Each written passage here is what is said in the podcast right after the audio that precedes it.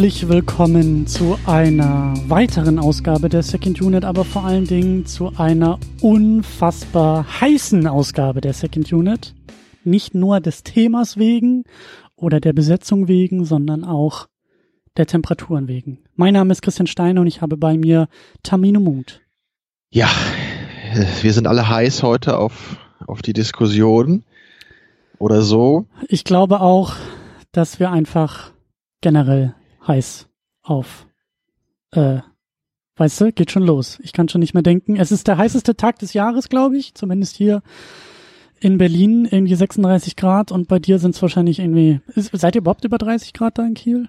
Also gefühlt auf jeden Fall. Okay. Ich glaube, glaub, gestern waren es auch über 30. Also ich, ich, weiß, ich bin da ja immer etwas empfindlich. Ich, ich nehme immer alles heißer wahr, als es ist. Also vielleicht auch nicht. Also bei dir ist es sicherlich schlimmer, das können wir festhalten. Ja, aber es ist, glaube ich, auch, ich, also du, äh, ich kenne dich ja auch ein bisschen. Ich glaube, du kommst besser mit kühlen Temperaturen klar als mit heißen Temperaturen, oder? Ja, generell schon. Also ich bin jetzt nicht so, dass ich dann umkippe oder so, wenn es heiß wird. Es ist einfach nur nervig, weil ich eh schon relativ viel schwitze und wenn es dann so heiß wird, ne, dann bin ich nur noch am Ölen. Ja. Ja, und deswegen äh, haben wir uns gedacht, ähm, nee, haben wir eigentlich nicht, es ist ein Zufall, aber vielleicht passt es ja auch irgendwie. Wir besprechen auf jeden Fall heute Sicario aus dem Jahr 2015. Ein, was ist es denn? Es ist auf jeden Fall ein Thriller, ein spannender Film. Crime, Thriller, genau, Drama, whatever. Drogen, äh, hier War on Drugs in Amerika, Mhm. in den USA, der aber eigentlich viel mehr in Mexiko stattfindet und äh, zumindest auch ein Film, in dem es äh, an heißen Orten äh, spielt. Aber ja, nehmt es uns vielleicht ein bisschen äh, ja weniger übel, wenn wir ein bisschen länger brauchen, um vielleicht voranzukommen hier in dieser Sendung. Es ist einfach unfassbar heiß und dabei auch noch irgendwie zu denken, zu reden, sich auszutauschen, fällt ein bisschen schwerer als sonst, sagen wir es mal so. Aber Ja, aber das, das Gute ist, glaube ich, ne, erstmal das, ne, aber das Gute ist auch, dass wir heute wahrscheinlich eine etwas kontroversere Diskussion führen, weil wir, glaube ich, nicht so die gleiche Meinung zum Film haben. Und das äh, hält einen, glaube ich, dann so mental ein bisschen auf Trab. Ne?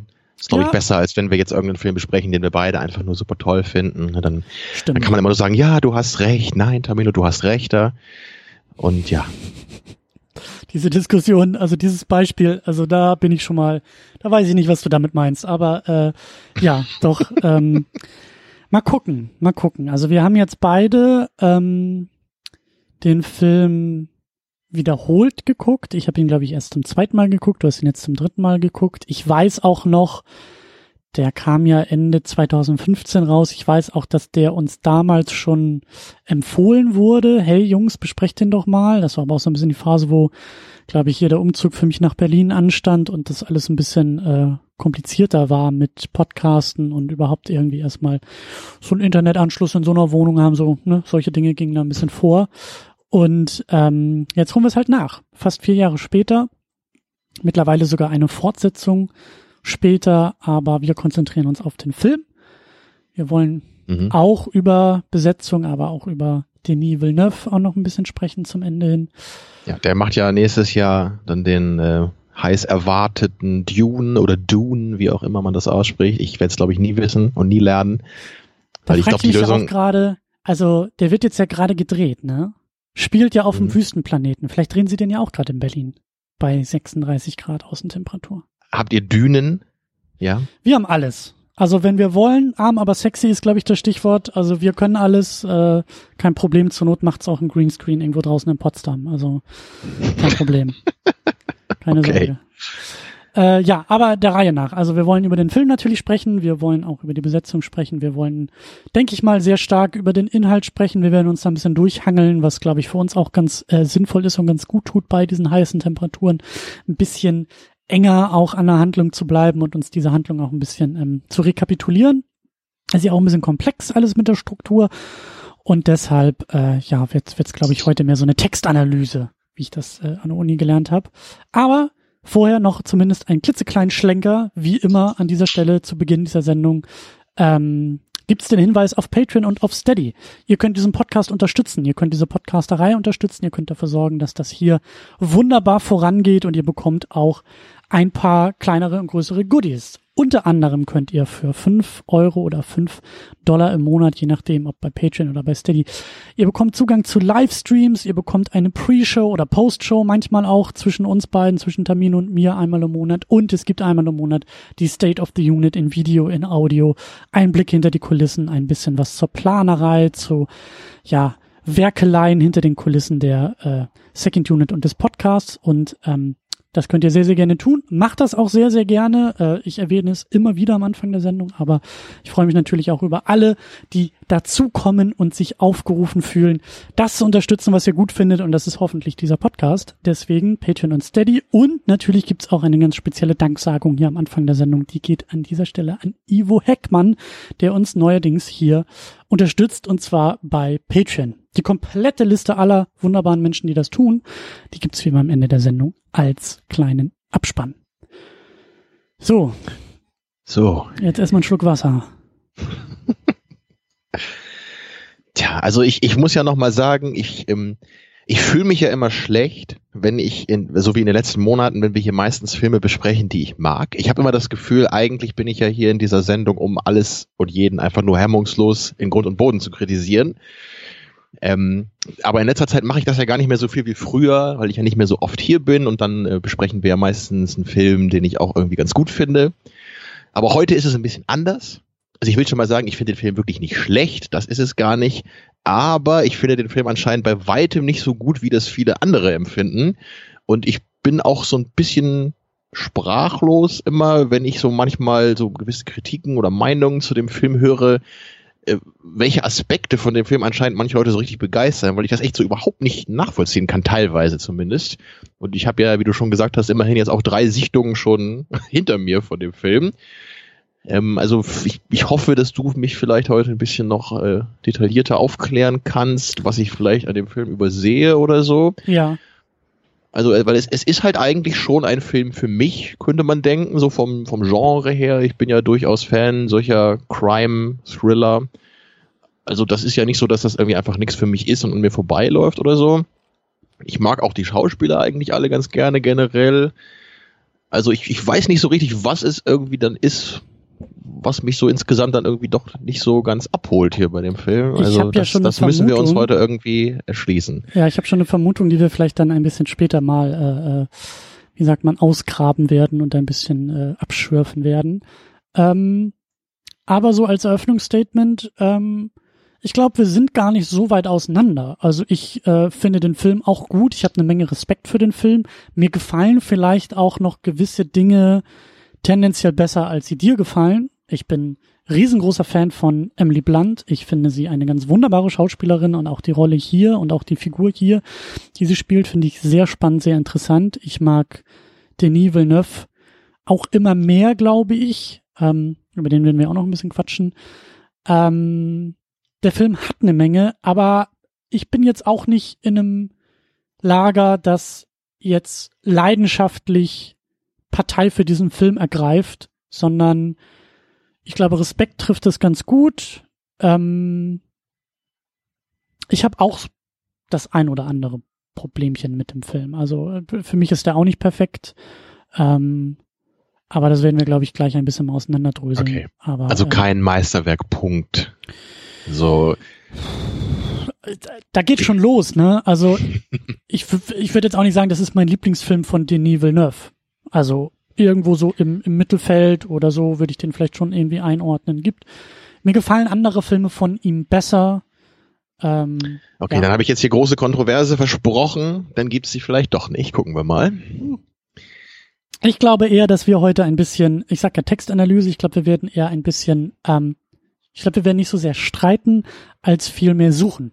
Ich glaube, wir, wir, wir werden, äh, ja, wir werden auch äh, in ein Tunnelsystem absteigen und versuchen, ähm, an den, an die Quelle zu gelangen.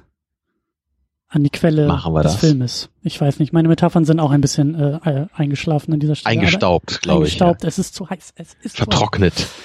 Eigentlich hätten wir hitzefrei machen sollen, aber äh, jetzt sitzen wir hier schon wieder und quatschen. Aber ja, ähm, so. lass uns am Anfang, obwohl wir uns ähm, auch nah am Inhalt bewegen wollen, lass uns vielleicht am besten ähm, ein bisschen äh, beim Plot äh, erstmal erstmal bleiben. Vielleicht kannst du den ja so ein bisschen knapper zusammenfassen, um dann danach nochmal tiefer einzusteigen, wenn wir Cast und Crew auch besprochen haben. Ja, wir, wir haben die junge äh, Polizistin Kate Mesa, ne, Emily Blunt. Sie ist beim äh, FBI und äh, ja, in der Drogenfahndung. Äh, ist sie eigentlich in der Drogenfahndung überhaupt schon unterwegs? Das geht gleich die Frage schon los. Ja, sie hat, ich sie hat glaube schon, dieser erste ne? Einsatz ist, ist, sieht mir nach, nach so Drogen, nach so einer Drogengeschichte irgendwie aus. Genau, sie ist da aber nur auf amerikanischem Territorium, glaube ich, ursprünglich. Ne? Da hat sie so ein SWAT-Team vom FBI und dann hat sie da so einen Einsatz und dann finden sie da so ein paar Leichen in so einem äh, Gebäude vom Kartell anscheinend und dann geht da eine Bombe hoch und zwei ihrer Kollegen werden umgebracht. Und deswegen entscheidet sie sich dann, um die dafür Verantwortlichen zu suchen, so einer, einer anderen Organisation beizutreten, die auch über die Grenze hinaus ermittelt. Und so gerät sie dann eben in in die äh, größeren und dunkleren Kreise des äh, War on Drugs und lernt dann eben im Laufe des Films auch äh, dass nicht alles so sauber da abläuft, wie sie sich das gewünscht hätte. Ja, und dann im Grunde steht sie dann ganz am Ende eben vor der Wahl, ne? wie, wie geht sie jetzt damit um und will sie das jetzt irgendwie versuchen, ganz Licht zu bringen oder nicht? Also so endet der Film dann im Grunde. Ja. Das war jetzt sehr knapp zusammengefasst. Ich hoffe nicht zu knapp. Ich sage, wir, wir werden da, glaube ich, noch ein bisschen tiefer auch äh, in die einzelnen Momente äh, einsteigen. Ja, aber letztendlich ist es so die, die prototypische Situation, kann man sagen. So ein, ein junger, idealistischer Cop äh, kommt eben in ein neues Einsatzgebiet und ist da dann eben damit konfrontiert, dass ne, das Gesetz da eben anders oder etwas lockerer ausgelegt wird, ne, als man sich das vielleicht denken würde vorher. Mhm. Da geht's also auch schon los so ein bisschen mit den, mit den Motiven. Da wollen wir am Ende auch nochmal hinkommen. Vielleicht werden wir da auch am ehesten irgendwie äh, ins Streitgespräch kommen, aber ähm, diese Geschichte, würde ich sagen, ist ähm, recht stark auch auf die USA, ich will nicht sagen zugeschnitten, aber das ist, also ich glaube, das Thema des Filmes ist ein größeres Thema in den USA, als wir uns das hier in Deutschland zum Beispiel vorstellen können. Ja. ja also gerade jetzt auch, dass das ähm, macht den Film ja auch noch mal wieder ein bisschen ein bisschen anders relevant und vielleicht auch brisant, aber gerade in der aktuellen politischen Lage mit äh, Trump als Präsident, der sich ja hinstellt und ähm, ja äh, übelste rassistische Äußerungen äh, Mexiko gegenüber loslässt und äh, seiner Meinung nach ja irgendwie aus Mexiko äh, weiß ich nicht, äh, äh, tonnenweise Drogen irgendwie in die USA kommen, also ja, tun sie auch, aber er ist ja der Meinung, dass irgendwie komplett Mexiko drogenabhängig ist und äh, nichts Besseres zu tun hat, als äh, irgendwie Drogen äh, rüber und ähm, so diese diese politische, die realpolitische Ebene finde ich des Filmes, also der 2015 rauskam. Trump hat Ende 2015 seine seine Präsidentschaft, seine Kandidatur äh, bekannt gegeben und hat sich hingestellt und gesagt, äh, Zitat, äh, Mexikaner sind irgendwie alle Vergewaltiger und Drogenabhängige äh, und dazwischen können vielleicht auch mal ein paar gute sein. So, damit hat er angefangen Wahlkampf zu machen und jetzt sehen wir eben heute, wie er an der Grenze äh, Menschen in irgendwelche Gefangenenlager steckt, Kinder und Jugendliche irgendwie ohne äh, Zahnpasta, ohne irgendwelche äh, humanitären und hygienischen Dinge ausstattet und ähm, dadurch dieser Film, glaube ich, auch noch mal also wie gesagt, innerhalb der USA für die USA eine ganz andere Perspektive hat, eine ganz andere, ähm, ganz anderes Thema auch einnimmt, während das für uns, glaube ich, hier alles ein bisschen weiter weg ist. So dieser, also der ja auch seit Jahren, seit Jahrzehnten, das ist ja auch ein, ein, ein, der Film, aber eben auch jetzt die politische Lage, ist ja eine Ausspitzung dieses sogenannten War on Drugs, der da in den USA schon seit Ewigkeiten stattfindet. Also der Krieg gegen die Drogen, was ja natürlich auch irgendwie ein merkwürdiges Konzept ist, weil wie willst du denn gegen Substanzen Krieg führen, so. Aber der Film zeigt ja auch so ein bisschen. Also der Film thematisiert das ja eben auch ähm, und wirft da ja eben auch diese ganze ethische Frage auf, ne? Und verhandelt das ja eben auf, auf dieser Ebene anhand dieser Protagonistin, anhand Kate Macer, die halt, ja, was will sie denn? Sie will, sie ist Polizistin, FBI, Recht und Ordnung, sie will die Dinge irgendwie erklären, sie, sie, sie will, sie steht für etwas ein und gerät aber in eine Struktur, die meint, hey, wir kümmern uns darum. Und diese ganze Sache da mit verfassungstreuer Vorgehensweise, das können wir uns hier nicht erlauben, weil die Probleme sind größer als irgendwie äh, unsere Verfassung und das, wofür wir eigentlich stehen. Und ich glaube, dass da eben auch eine Menge Politik verhandelt wird, die wir hier eben aus der Distanz uns erst ins Gedächtnis rufen müssen, die, glaube ich, da drüben akuter und aktueller und lauter sind. Ja, es gibt ja auch viele Filme ne, aus Hollywood, die sich mit dem Thema befasst haben. Das, das geht ja auch schon Jahrzehnte, ne, dieser War on Drugs.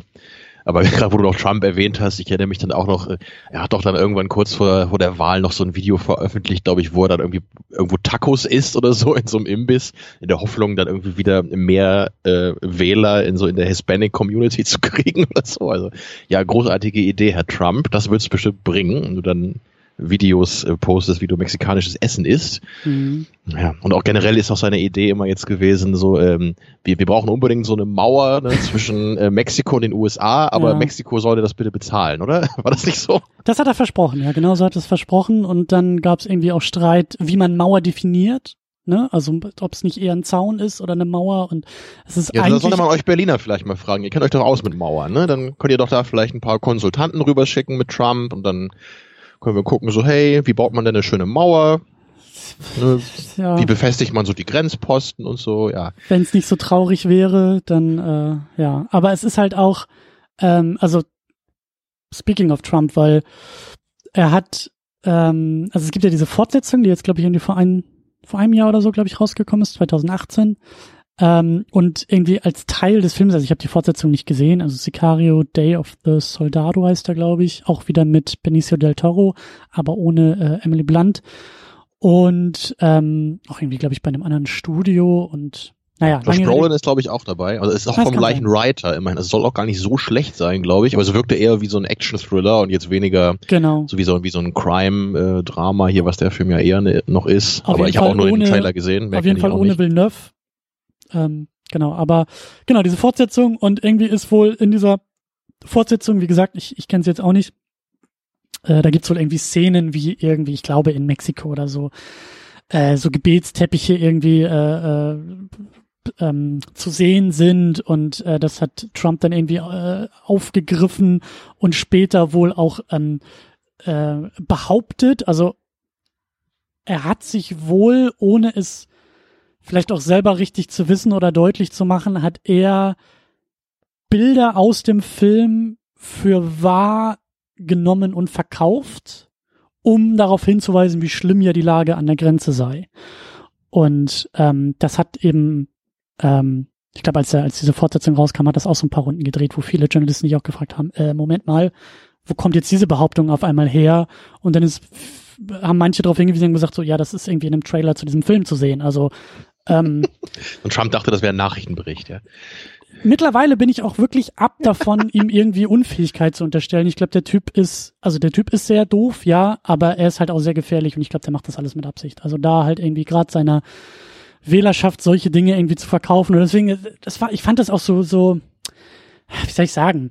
Es hat sich anders angefühlt, diesen Film jetzt vor ein paar Tagen zu gucken mit dieser aktuellen politischen Lage. Ich weiß nicht, ob du das da auch mitbekommen hast, wie da halt diese, diese, äh, ja, manche reden von Konzentrationslagern, äh, viele streiten über den Begriff, aber äh, ähnliche Konstrukte, die da aufgebaut werden in den USA, um da halt äh, vermeintlich illegale Einwanderer irgendwie einzusperren, so. Und ähm, also da ist gerade echt, es ist gerade ein sehr, sehr, ein, eine sehr äh, angespannte politische Lage in den USA. Und in diesem Kontext diesen Film zu gucken, der auch vielleicht gewisse Ressentiments irgendwie noch unterstützen würde, hat sich einfach ein bisschen komisch angefühlt. So. Im Sinne von, da hat irgendwie die, die, die Wirklichkeit den Film vielleicht auch ein bisschen eingeholt.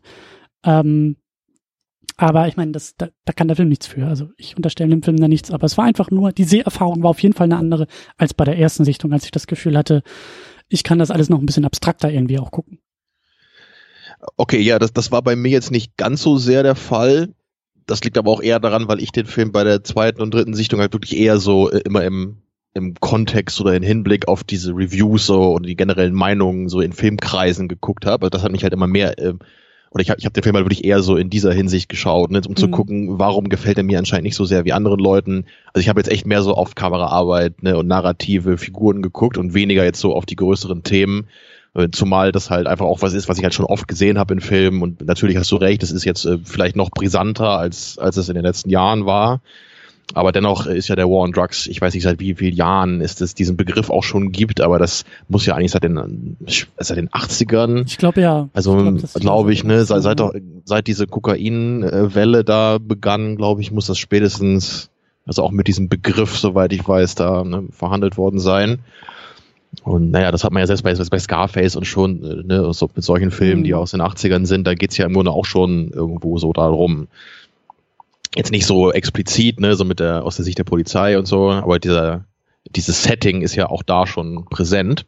Mhm. Also, ja.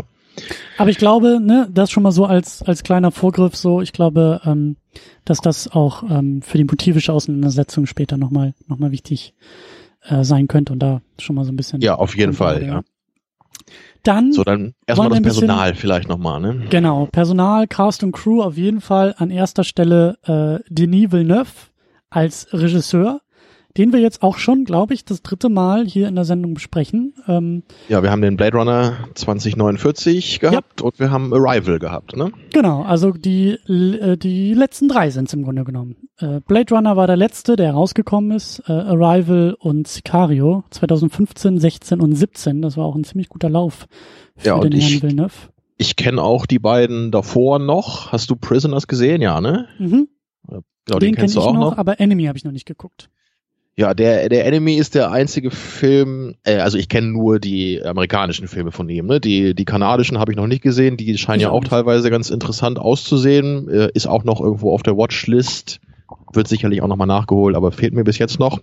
Ja, und von den amerikanischen Filmen ist Enemy der einzige gewesen, mit dem ich wirklich überhaupt nichts anfangen konnte, weil das wirklich ein absolut äh, surrealer, abstrakter Film ist. Das hat halt nichts inhaltlich mit den Filmen zu tun, die er danach gemacht hat. Ja, deshalb habe ich mich da auch noch nicht also, angetraut, weil der, glaube ich, sehr improvisiert ist und ich habe auch, ich glaube, den, den, ich glaube, die haben irgendwie Prisoners gedreht, also Jake Gyllenhaal spielt ja irgendwie auch mit und ich glaube irgendwie eine Doppelrolle und ich habe mal ja. irgendwie gehört in einem Interview, dass das halt so ich will nicht sagen aus einer Laune heraus, aber dass der, glaube ich, eher spontan so dazwischen geschoben wurde, der Film, weil die, glaube ich, einfach eine gute Erfahrung bei Prisoners hatten und dann, äh, glaube ich, eher auch so als, als Formübung, als, als Fingerübung dann diesen Film gemacht haben. Ähm, deshalb also habe ich mich bei, noch nicht rangetraut, ja. Bei dem Enemy geht es im Grunde darum, Jake Gyllenhaal trifft jemanden, der genauso aussieht wie er. So, das ist halt deswegen auch seine Doppelrolle. Und das ist so der, das Szenario. Und ja, was dann eben daraus erwächst, da muss dann jeder eben selber gucken, was er daraus macht, weil ich konnte, glaube ich, insgesamt überhaupt nichts aus diesem Film ziehen. Ich habe nicht verstanden, was mir das sagen sollte. Es war wirklich so abstrakt, dass ich keine Ahnung hatte am Ende, was dieser Film in irgendeiner Weise bedeuten könnte, muss ich echt so sagen. Deswegen hat mir das echt einfach nur gar nichts gegeben. Rein audiovisuell sah der auch gut aus, ne? wie das immer bei Villeneuve der Fall ist aber nur das alleine, ne, wenn der Inhalt dich wirklich so zu 0,0 Prozent abholt, und das muss ich leider echt so sagen bei dem Film, da, also weiß ich, das ist halt, glaube ich, eine sehr subjektive Filmerfahrung bei dem Ding. Das ist so wie für mich halt Possession, ne, den wir hier für, vor langer Zeit mal besprochen haben. Manchmal gibt's so abstrakte Filme, die zu einem sprechen, wo andere dann auch sagen, hey, äh, was siehst du darin? Ich sehe da nur irgendwie äh, absurden Unsinn oder so. Aber bei Possession denke ich, nee, ich habe irgendwie das Gefühl, der Film spricht zu mir. Und das scheint bei Enemy auch bei Leuten der Fall zu sein. Ähm, aber der hat jetzt auch nicht so die geilen äh, Bewertungen insgesamt, weil es da wahrscheinlich auch so einige Leute wie mich gibt, die auch nur denken, äh, okay, äh, was sollte das jetzt? Also naja, der ist vielleicht ein bisschen mit Vorsicht zu genießen. Aber die anderen Filme, muss ich sagen, sind alle durchaus gelungen. Mein Favorit ist ganz klar Arrival, würde ich sagen. Den, der hat vielleicht am Ende ist er vielleicht nicht so perfekt, würde ich sagen, aber vorher hat mich der Film einfach emotional so sehr abgeholt. Ich finde Amy Adams Figur ist, ist so cool in dem Film, ihre Performance ist klasse, diese, ne, diese emotionale Geschichte mit ihr und ihrer Tochter und so. Ich finde das so großartig. Also das hat mich, hat mich wie lange nicht mehr emotional abgeholt in dem Film und deswegen ist der für mich ganz klar der beste. Ähm, gefolgt von Prisoners, den ich, wo ich besonders Hugh Jackman echt klasse finde also das ist auch wirklich eher ein Film, der von den Figuren für mich lebt, von dem Schauspiel. Ja, und äh, mit Sicario und dem neuen Blade Runner Film habe ich eben so meine Probleme. Ich finde die ganz okay. äh, allein durch das Handwerk sind die halt schon automatisch sehenswert, ne, weil die einfach so, so gut aussehen und, und wirklich gut gefilmt sind und einfach stimmig sind insgesamt, atmosphärisch. Aber inhaltlich habe ich bei den beiden eben auch so meine Probleme und da sollten wir am Ende eben nochmal gucken, was an Villeneuves Stil ne, kann das ja. vielleicht sein, dass manchmal die Filme so für mich zumindest so, ein bisschen an mir vorbeilaufen oder halt nicht so ganz emotional mit mir connecten. Also manchmal anscheinend schon, Ne, Arrival ist ganz anders. Aber Sicario, der fühlt sich für mich überhaupt nicht so an wie Arrival jetzt auf so einem emotionalen Level. Mhm. Obwohl man es halt ne, durchaus sieht, dass es der gleiche Filmemacher ist. Ne? So vom Stil her sind die durchaus ähnlich. Ne? Mhm. Tja, aber in, insgesamt kann ich dir auch nur recht geben, Villeneuve ist einfach ein Regisseur, den, den mag ich sehr gerne. Ich glaube, er ist einer der besten zeitgenössischen Regisseure, die wir so haben. Ich, ich interessiere mich eigentlich automatisch für alles, was er macht. Ich, ich bin sehr gespannt auf den Dune-Film, der rauskommt. Ich ja. konnte halt mit dem alten nie so viel anfangen, dem, dem von Lynch. Der ist auch ganz okay, aber auch sehr sperrig und merkwürdig. Und ich, also ich, das ist echt ein Beispiel, wo ich ein Remake durchaus angemessen finde. So, ist ja auch wieder ne, basiert auf einem Buch, ist es ein Remake, ja, kann man sich wieder drüber streiten. Aber zumindest so eine neue Interpretation des Stoffs finde ich da absolut okay, weil dieses alte Lynch-Werk ist schon etwas spezieller. Ich habe also, den, ich hab den heute noch nicht mal gesehen, den Lynch-Film. Also ich gehe ja, da kannst ja vielleicht vorher noch machen oder so. Ja, vielleicht eher hinterher. Rauskommt. Ich will da komplett blind Oder so, ja.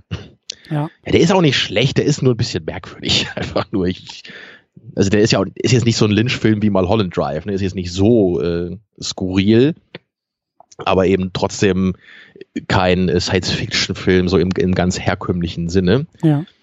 ja. Ja, also ich bin gespannt, was Villeneuve aus der Materie macht.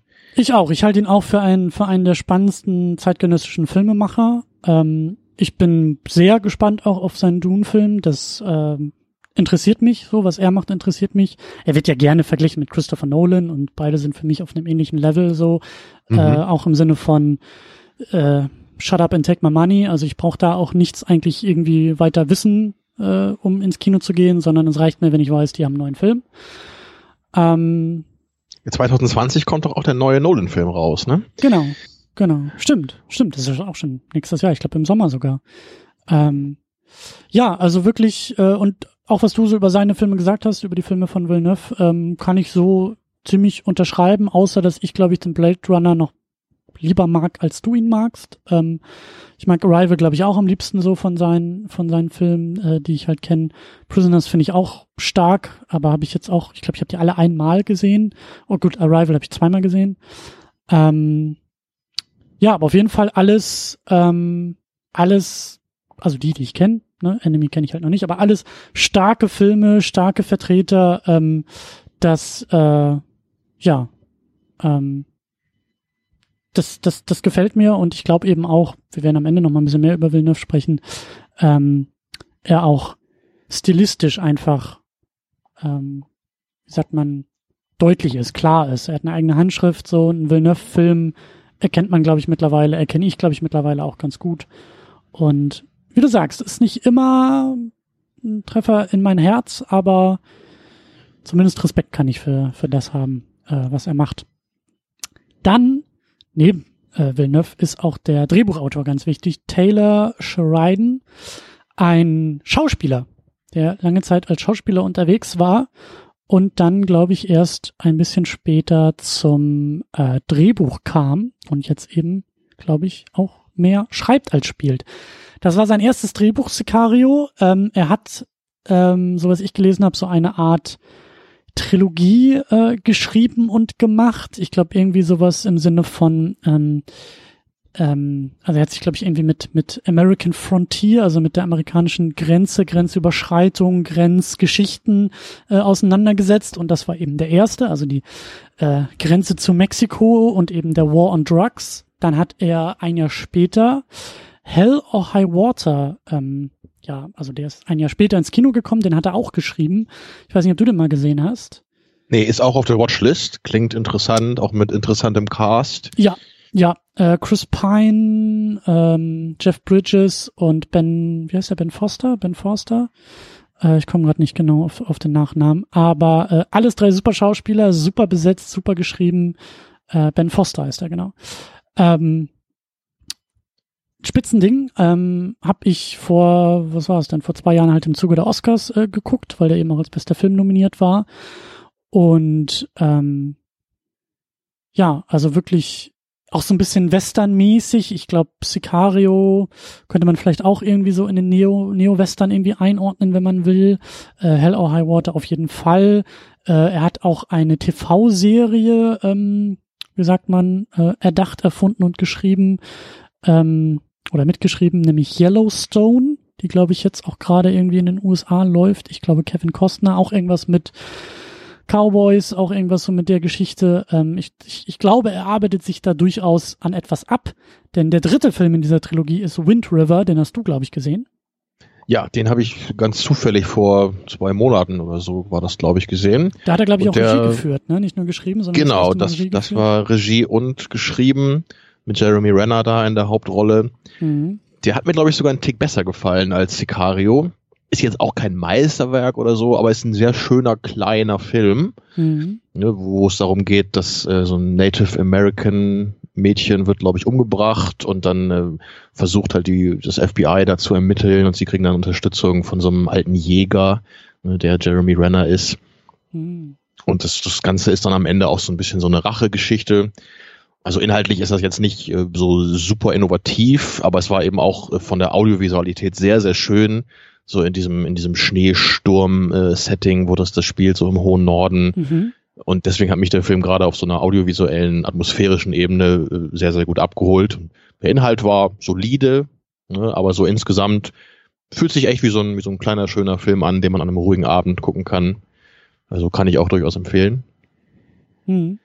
Aber dann halt mehr so die, wie du sagst, die, die Nordregion, also die nördliche Grenze zu Kanada wahrscheinlich da irgendwo verortet oder wie? Genau, also wenn das, ist das dann der dritte Film in dieser Grenztrilogie, die du angesprochen hattest? So oder? wie ich das verstehe, ja. Also er hat auch diese Fortsetzung von Sicario auch geschrieben. Äh, da bin ich jetzt aber nicht ganz so versiert, äh, wie, wie, also warum er den Film geschrieben hat, mit welcher Absicht, weil ich habe, ich kenne den Film halt auch nicht, aber ich meine, dass halt eben diese drei Filme Sicario, Hello High Water und Wind River zusammengehören. Ja, also es, es gibt da auch durchaus so ein Element von von, von so einem Konflikt innerhalb der Polizei, er jetzt auch nicht so viel verraten, aber also das ist schon inhaltlich, also ich wäre jetzt nicht von einem drauf gekommen, aber wenn man weiß, dass das der gleiche Writer ist, ne, dann macht das durchaus Sinn. Mhm. Ne, gerade wenn du sagst, es ist so eine Art Trilogie. Mhm. Also das äh, so in dem Hintergrund, das den vielleicht nochmal zu gucken, irgendwie würde mich dann auch interessieren. Ich frage mich da ja, ob der gute Herr äh, vielleicht auch Grund für deine Probleme mit dem Film sind. Weil das Drehbuch ähm, zu Sicario, die, die, die Handlung, der Handlungsverlauf, schon auch sehr speziell ist, oder nicht? Also ich habe sowas gelesen von, er hat ganz bewusst einen Fünf-Akter gemacht und innerhalb jedes Aktes nochmal einen Fünf-Akter quasi geschrieben. Also so spricht er über sein eigenes Drehbuch über diesen Film. Okay, das ist mir jetzt tatsächlich nicht aufgefallen beim äh, Ansehen. Ich habe das jetzt, ich habe mir jetzt auch nicht, also ja, äh, ich, vielleicht müssten wir ihn mal anrufen und fragen, ob uns da ein Tafelbild zu malen kann, um das einmal runterzubrechen. Also wir haben insgesamt keine Drei-Akt-Struktur, sondern eine Fünf-Akt-Struktur. Guck mal, habe ich nicht früher auch immer über Fünftel äh, geredet hier? Ich habe doch Filme auch immer in Fünftel eingeteilt. Weißt du das noch? Das äh, habe ich früher häufig getan. Ich würde jetzt einfach mal sagen, ja.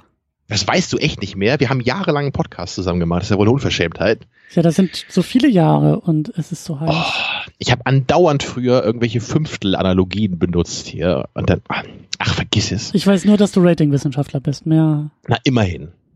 Gut. Na, immerhin. Ja, aber fünf Akter, ja. ist das nicht vielleicht so eine Sache, die dir ein bisschen Schwierigkeiten macht? Also, um das jetzt mal anders zu formulieren, weil wir sind jetzt beide nicht in der Lage, die fünf Akte in den fünf Akten zu erkennen und irgendwie runterzubrechen, aber ähm, mir ging es so. Also mir, ich, ich hatte durchaus nicht Probleme, aber ich habe schon auch gespürt, dass dieser Film ganz anders erzählt als andere Filme. Also dass da irgendwie ja, die, die, auf die, dieser Fluss der Geschichte und der Verlauf der Geschichte schon, ich hätte jetzt irgendwie gesagt, ein bisschen holprig ist oder so, aber auf jeden Fall anders ist. Und da also narrativ mich, ob, ja. ist, ist eben nicht alles so, wie man das erwarten würde. Und das ist vielleicht auch einer der Gründe, warum ich bis heute nicht so ganz immer mit dem Film warm werde. Mm, also wir, wir können da vielleicht einmal ganz kurz so das mal so eine betrachten, die, die, die Narrative insgesamt. Also am Anfang ist es ja noch relativ typisch. Ne? So wir haben, wir haben so einen kleinen Einsatz mit mhm. unserer Hauptfigur, der nicht so wirklich was mit dem Hauptplot zu tun hat, ne? wo wir einfach nur erstmal sehen, okay, das ist sie, so arbeitet sie, dann passiert eben was, ne? ihre Kollegen werden da getötet und dann hat sie eine Motivation jetzt zu gucken, okay, ähm, ne, ich will jetzt da bei dieser anderen Organisation einsteigen, damit ich Chance habe, da jetzt die Verantwortlichen zu kriegen. Also bis dahin ja relativ typischer Aufbau. Ähm, was allerdings bemerkenswert dabei ist, finde ich, ist so die, die generelle, naja, Einführung in Anführungsstrichen der Figuren. Also, weil es gibt eigentlich nicht so eine richtige Einführung immer von den Haupt- und Nebenfiguren, mhm. finde ich. Mhm. Also zum Beispiel Josh, Josh Brolins Figur, ne, der Matt Graver, der ihr Vorgesetzter in dieser neuen Organisation, der ist einfach plötzlich da. Also er sitzt da an einem Tisch und man weiß auch eigentlich sofort erstmal gar nicht, ist das jemand Wichtiges? Also wenn das nicht Josh Brolin wäre, würde einem der erstmal gar nicht auffallen, wahrscheinlich so. Benicio del Toro als Alejandro doch genauso. Hm, genau. Der, der also ist einmal, die, diese, der, der ist da. Die, die laufen einfach plötzlich da rum in diesem Bürokomplex äh, und, und plötzlich merkt man, oh, die sind halt wichtig. Also natürlich weiß man es, weil es eben wichtige Schauspieler sind, ne? aber mhm. sonst würde man die Figuren gar nicht bemerken. Also die haben halt nicht irgendeinen brisanten Moment, wo sie ne, in einer besonderer Weise jetzt dargestellt werden, wenn sie zum ersten Mal auftauchen. Nee, sie sind einfach da, laufen rum und irgendwann merkt man, okay, äh, sie sind da, um zu bleiben. so. Äh, okay, und dann haben wir vielleicht noch, äh, was ja auch noch relativ typisch ist, so wir haben dann halt eine, einen ersten Aufbau zu einer Actionsequenz, also dann Spannung wird aufgebaut bei dieser Überführung äh, über die Grenze, ne, wo sie dann mhm. diesen, mhm. diesen Cousin von diesem Drogenbaron äh, ist das, glaube ich, den wollen sie da halt rausholen und dann irgendwie gucken, ob sie von denen da irgendwelche Informationen kriegen. Dabei kommt es dann zu so einem äh, ja, Überfall oder wie sagt man, Ambush, ne, auf Deutsch. Hinterhalt. Hinterhalt, genau, das ist ein schönes Wort. Ähm, also da eskaliert dann so ein bisschen die Situation. Äh, unsere Hauptfigur hier, die Mesa, erfährt dann auch, äh, okay, da läuft es anscheinend schon ein bisschen härter zu, als sie das sonst so kennt, ne? weil eigentlich darf die, also das FBI darf ja erst was machen, wenn sie angegriffen werden, aber da mhm. sieht man dann schon, ja, mhm. okay, äh, also macht nichts, bevor sie aussteigen, wird dann irgendwie gesagt, und dann der eine Typ äh, öffnet nur so ein bisschen die Tür und sofort rennen alle raus und die suchen halt quasi selber die Konfrontation, also da merkt sie dann schon, wow, also das ist eigentlich nicht so, wie man das macht hier. Mhm. Also da, meine ich nur bis dahin, ne, so Action-Sequenz, Klimax, okay. Nur danach ähm, würde ich jetzt echt Probleme haben, das jetzt so an narrativen Eckpunkten festzumachen, wie der Film dann weiterläuft. So, wir haben dann viele, ja, Subplots sind es nicht, aber viele kleine ja, Punkte, äh, wo, wo der Film immer hinkommt. So, dann, dann werden so ein paar äh, Grenzübergänger befragt, was hier gerade losgeht. Dann finden sie raus, dass da irgendein so Tunnel halt zum Schmuggeln benutzt wird und den wollen sie dann irgendwann ausheben. Ja, und dann, dann ist dann äh, die, die Mesa irgendwann noch in so einem in so einem Club und will da irgendwie so einen Typen kennenlernen. Also das wirkt so ein bisschen zerfahren insgesamt. Ne? Es ist nicht so, dass der Plot jetzt logisch von, von einem Punkt zum nächsten geht und am Ende haben wir das Finale. Aber ich, ich weiß nicht, wie man das nennt. Also meandern ist es vielleicht auch nicht. Aber irgendwie, ne, ich, ich glaube, du weißt, was ich meine. Ne? Der, der Film läuft so ein bisschen nach links und rechts und hier und da. Alles ist irgendwie wichtig, aber auch nicht so essentiell, finde ich. Tja, ja, und am Ende haben wir dann auch mal dieses Finale. Aber naja, so dazwischen weiß ich halt nicht so richtig, was ich davon halten soll. Also ich sehe da jetzt nicht so eine, so eine geile Struktur, die auf einem anderen Level läuft, was ich nicht verstehe. Kann natürlich sein, wenn ich mich da mehr auseinandersetze. Für mich wirkte es eher wie, ja, so ein bisschen unspektakuläre Polizeiarbeit. Und viel mehr nicht so. Ich glaube, was da, was, was da, was dem Film fehlt und was dir vielleicht auch fehlt, ist der erkennbare rote Faden. Also ja. am Anfang ist er da, ne, wie gesagt, bis zu dieser Klimax in der Action-Szene, aber danach habe ich den eigentlich nicht mehr so richtig. Ja, und auch auch ähm, ähm, der weitere Verlauf, das Ziel des Filmes ist, äh, glaube ich, uns auch lange verschlossen, genauso wie es der Protagonistin Kate Mesa verschlossen ist. Also wir denken ja genauso wie sie, es geht um diesen Einsatz. Es geht um diese, um diesen, um diesen Grenzübergang. Es geht darum, mit ihr, so wird ja das ja auch schmackhaft gemacht. Hey, du kannst jetzt hier die einzelnen Handlanger irgendwie dingfest machen, so, wenn sie in den USA sind. Du kannst ja die Drogenverstecke irgendwie aushebeln, wenn du willst. Oder du kommst zu uns und wir gehen an die Quelle, wir gehen an, an, an die ja. Wurzel. Wir wollen hier die, die Drogenbarone stürzen in Mexiko und nicht irgendwie warten, bis sie den nächsten Boten über die Grenze schicken. So, wir wollen hier nicht, wir wollen hier nicht, ähm, wir wollen nicht die Symptome bekämpfen, sondern wir wollen die Ursache bekämpfen. Und so wird ihr das ja ähm, schmackhaft gemacht und darauf lässt sie sich ja ein. Und das ist ja dieser sehr spannungsvolle Einsatz da äh, mit diesem Konvoi über die Grenze. Aber sobald das vorbei ist und wir denken, naja, pff, Ziel erfüllt, wo ist das Problem? Dann entpuppt sich ja, also dann öffnen sich ja eigentlich erst weitere Ebenen und die, die ähm, muss sie ja auch erst mühsam rausfinden. Die muss sie mühsam erst selbst zusammen kombinieren. Die sagt ihr niemand, die äh, fallen ihr nicht wie Schuppen aus den Augen, sondern die, also da muss sie erstmal hinkommen. Und als dann klar ist, was ihre Rolle eigentlich in diesem ganzen Szenario ist und was der eigentliche Auftrag ist und was der eigentliche Plan ist, entscheidet sie sich ja, ah, ich mache jetzt hier auch noch weiter mit. Und das meine ich halt so. Das, das ist, da, da, da fehlt so, da fehlt so am Ende, da fehlt das Licht am Ende des Tunnels, weil wir lange gar nicht wissen, wo, wo, in welchem Tunnel, wo ist eigentlich oben und unten, wo ist vorne und hinten, wo geht's eigentlich hin, wo geht's eigentlich lang. Plus ganz am Ende, ich will nicht sagen wechselt, aber äh, Benicio del Toro wird auf einmal sehr wichtig. Der Film reist mit ihm über die Grenze weiter und gar nicht mit ihr. Ja, wir Ähm, haben da so einen Perspektivwechsel, ne? Das ist genau. sehr ungewöhnlich am Ende. Genau, und, und deshalb, ähm, also ja, deswegen, äh, äh, also ist nämlich auch das Ding so, der Titel des Filmes wird uns ja auch gleich am Anfang erklärt. Sicario ist so eine Art Auftragskiller, so ein Auftragshandlanger ähm, oder irgendwie sowas. Und da würde ich halt auch ganz klar sagen, das ist er. Das ist Benicio del Toros Alejandro. Er ist der Sicario in dem Film. Er ist derjenige, der da so durch das System am System vorbei an die Quelle, an die Wurzel geht und gehen will. Und da werden wir auch noch drüber sprechen, also das am Ende auch tut. Und sie ist es ja gar nicht. Sie ist ja gar nicht die, der Sicario in dem Fall. Ähm, und das ist auch ungewöhnlich. Das ist ungewöhnlich, glaube ich, dass der Film die Protagonistin auch so lange Zeit aussperrt aus der eigenen Handlung. Aber lass uns das vielleicht kurz einklammern und noch gleich weitermachen, weil ich will eigentlich noch den Cast weiter durchsprechen. Was hältst du davon? Ja, lass uns das noch einmal hier durchgehen. Weil wir haben schon über viele Namen gesprochen. Ich will einfach nur noch ein paar Namen äh, komplett machen, dass wir dann auch über alles sprechen können quasi. Äh, bei der Besetzung noch ganz äh, kurz hinterhergeliefert. Also Emily Blunt als Kate Mesa, die ich, wie gesagt, wunderbar und fantastisch finde. Ja, Benicio das del möchte ich auch kurz noch äh, bestätigen. Also ich, ich finde sie eigentlich auch, se- seit wir damals Looper besprochen haben, das war, glaube ich, der erste Film, wo Hm. sie mir so richtig aufgefallen ist, Aha. wo ich auch dachte, wow, das ist echt eine hübsche Dame, die auch echt schauspielern kann. Und ähm, ich habe halt bis, bis dahin eigentlich immer, wenn, also seitdem, immer wo ich sie gesehen habe, fand ich sie auch echt ganz gut drin.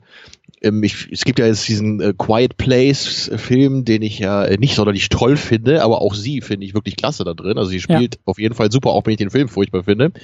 Und in diesem Edge of Tomorrow war sie ja auch dabei. Ja. Ähm, ich, ich müsste den, glaube ich, noch mal gucken. Ich, ich weiß halt nur noch, dass ich das Ende irgendwie überhaupt nicht mochte bei dem. Sonst so von der Prämisse her war das ja ganz unterhaltsam. Ähm, aber also immer wenn ich sie sehe, bin ich eigentlich happy und ich, ich will auch auf jeden Fall auch noch mal diesen Girl on the Train gucken. Ja. Ich weiß jetzt nicht, ob der so toll sein soll, aber da sie da eben auch so die Hauptrolle spielt und wahrscheinlich ja sehr präsent ist, äh, will ich den auf jeden Fall auch gucken. Und ähm, also auch von der Performance hier, ähm, also das, was sie mit der Figur machen kann, ne, wie du ja gerade erwähnt hast, so manchmal ist sie ja schon fast auf dem Abstellgleis, irgendwie so narrativ. Mhm. Aber ähm, sie hat auf jeden Fall durch so, durchaus so mit Meme-Spiel macht sie echt eine Menge. Also sie, sie schauspielerisch ist das echt eine super Leistung hier wieder. Ähm, ich habe den, den Girl on the Train auch noch nicht geguckt. Aber Mary Poppins Returns hat sie auch gespielt. Also was ganz anderes und auch ganz wunderbar gemacht. Oh je, Ähm. ob ich das gucken muss, ist jetzt eine andere Frage. Ähm, Für andere da draußen vielleicht als Empfehlung. Ja, ähm, durchaus, durchaus, äh, durchaus gut. Äh, Benicio del Toro haben wir auch schon erwähnt als Alejandro, der auch ja sehr wortkarg hier auftritt und glaube ich auch auftreten muss. Äh, Josh Brolin als Matt Graver, als ja Vorgesetzter von Kate Mesa, der sie ja glaube ich auch da so ein bisschen in das Team holt, holen will. Dann haben wir noch John Bernthal als Ted. Äh, ich weiß, da draußen gibt es ein paar Leute, die diese komischen Netflix-Serien gucken und da ist auch der Punisher dabei und da ist eben John Bernthal als Punisher dabei und hier als Ted. Ich muss jetzt mal kurz fragen, wer war nochmal Ted? War das der, der Typ, äh, mit, mit der sie, mit dem sie mal kurz was hatte oder wer, oder wer ist das? Genau, das ist der Typ, der da in der Bar. Die, dieser korrupte Cop ist das, genau, ne? Genau, ja. genau, dieser korrupte Cop und die beiden fangen was an und er ist kurz davor, sie umzubringen und äh, ja. ja, genau. Und dann haben wir noch Daniel Kalua als Reggie Wayne, der Partner von ihr. Der genau, auch, der aus Get Out ist das, ne? Die, genau, die Hauptfigur da. Genau, der, der am Anfang ja eben äh, Teil ihres Teams ist und sie bringt ihn mit in dieses neue Team und auch er, auch der Reggie ist so ein bisschen, sagen wir mal, äh, verwirrt ist vielleicht nicht das richtige Wort, unentschlossen, irritiert. Ja. Was da eigentlich jetzt in diesem Team los ist, was die eigentlich sollen, was deren Aufgabe ist, was die da machen. Er ist so die einzige Figur, die ein bisschen menschlich rüberkommt, finde ich immer. Also um sehr überspitzt zu sagen. Also okay. er ist der Einzige, der mal so ein bisschen Emotionen zeigt, finde ich, ne, ein bisschen, bisschen aufgebracht ist und sie auch mal ein bisschen zum Lachen bringt, so in der einen Szene was ich äh, generell bei dem Film nämlich so anstrengend finde, also weil, weil die, also gerade ne, der äh, Del Toro und Brolins Figuren, ne, die sind beide so so immer so cool, meistens flüstern die halt eher so oder reden halt so locker, sind so diese völlig unterkühl, äh, unterkühlten Anzugträger. Und irgendwie finde ich das generell so ein bisschen anstrengend, wenn die Leute die ganze Zeit halt so, ne, diesen, diesen so Deadpan-Style haben. Mhm. Und, und ich freue mich dann immer, wenn er mal zu sehen ist, so, weil er dann halt eben so ein bisschen, bisschen Lebendigkeit bringt in, in den Cast. Aber er hat ja auch echt keine große Rolle jetzt leider. Stimmt. Und er aufgrund der Geschichte, die die beiden miteinander haben, und ich glaube aber auch aufgrund des Arbeitsverhältnisses, das die beiden miteinander haben, nämlich nicht Vorgesetzter und Untergebener, sondern halt Kollegen, also die sind ja viel mehr auf Augenhöhe, haben die, glaube ich, ja. auch eine ganz andere, einen ganz anderen Umgang miteinander, eine ganz andere Art, ja, miteinander umzugehen, ganz andere Beziehung. Ja. Und ich glaube, dadurch äh, holt er, also er, er kann sie, er kann sie anders erreichen, er kann sie anders ansprechen und sie kann mit ihm ganz anders sein als mit den anderen beiden. Ja, da hätte ich mir echt viel mehr irgendwie gewünscht, so dass das eher ein integralerer Bestandteil von dem Plot vielleicht gewesen wäre, dass er vielleicht sogar stirbt am Ende oder so, ne, und dass sie äh, eben dadurch wirklich nochmal so aus der Bahn gebracht wird. Äh, es kommt mir so ein bisschen wie, wie ein bisschen äh, so verschenktes Potenzial vor, seine Figur. Also, weil ich, ich mag ihn eigentlich auch so als Schauspieler gerne. Die Figur hier gefällt mir eigentlich auch mit so am besten, so durch diese äh, Prise Menschlichkeit, die sie da reinbringt. Mhm. Da hätte man, ich finde, das wäre eine Chance gewesen, wirklich die, die Figur von Blunt wieder ein bisschen menschlicher zu machen und dem Zuschauer auch noch näher zu bringen. Dass, dass ich mich mehr für sie wirklich als Mensch interessiere, weil der Film, der Film nämlich leider immer scheitert, wenn ich ihn sehe weil ich, ich kann einfach nicht mit ihr mitgehen. Sie ist mir einfach nicht am Herzen, dafür kenne ich sie nicht genug. Mhm. Sie, der, der, Film ist einfach nicht so auf sie zentriert, dass sie mir ans Herz wachsen könnte. Sie, sie, macht ja nicht mal so eine richtige Wandlung durch. Also da können wir auch noch mal drüber streiten, inwieweit das der Fall ist. Mhm. Später, naja. Ganz kurz also, nur noch, äh, Johann Johansen hat die Musik gemacht und Roger Deakins die Kamera. Ähm, ich glaube. Ja, der ist ja immer dabei, ne, bei, bei Villeneuve, der ja. Deakins, oder? Seit, seit wann? Bei, ist er bei Enemy, bei Enemy glaube ich auch schon, ne? Oder war der vorher sogar schon dabei? Ähm, müsste ich mal kurz nachschauen. Er ist auf Weil jeden Fall bei dem Blade Runner dabei gewesen und da hat er doch, glaube ich, auch den Oscar bekommen, oder? Das kann sein. Oder war das für was anderes? Ja, nebenbei recherchieren. Ähm, ja, aber auf jeden Fall ähm, keine, keine Unbekannten, äh, glaube ich, so in Sachen Zusammenarbeit mit Villeneuve. Und Johann Johansen ist ja auch erst vor kurzem, zumindest für mich vor kurzem, äh, tragisch verstorben. Ähm, viel zu früh, äh, Februar 2018 mhm. mit 48 Jahren. Das wusste ich nicht. Der, ähm, ja, also ich weiß noch, wie ich die Nachricht irgendwie gelesen habe und dachte so, hä?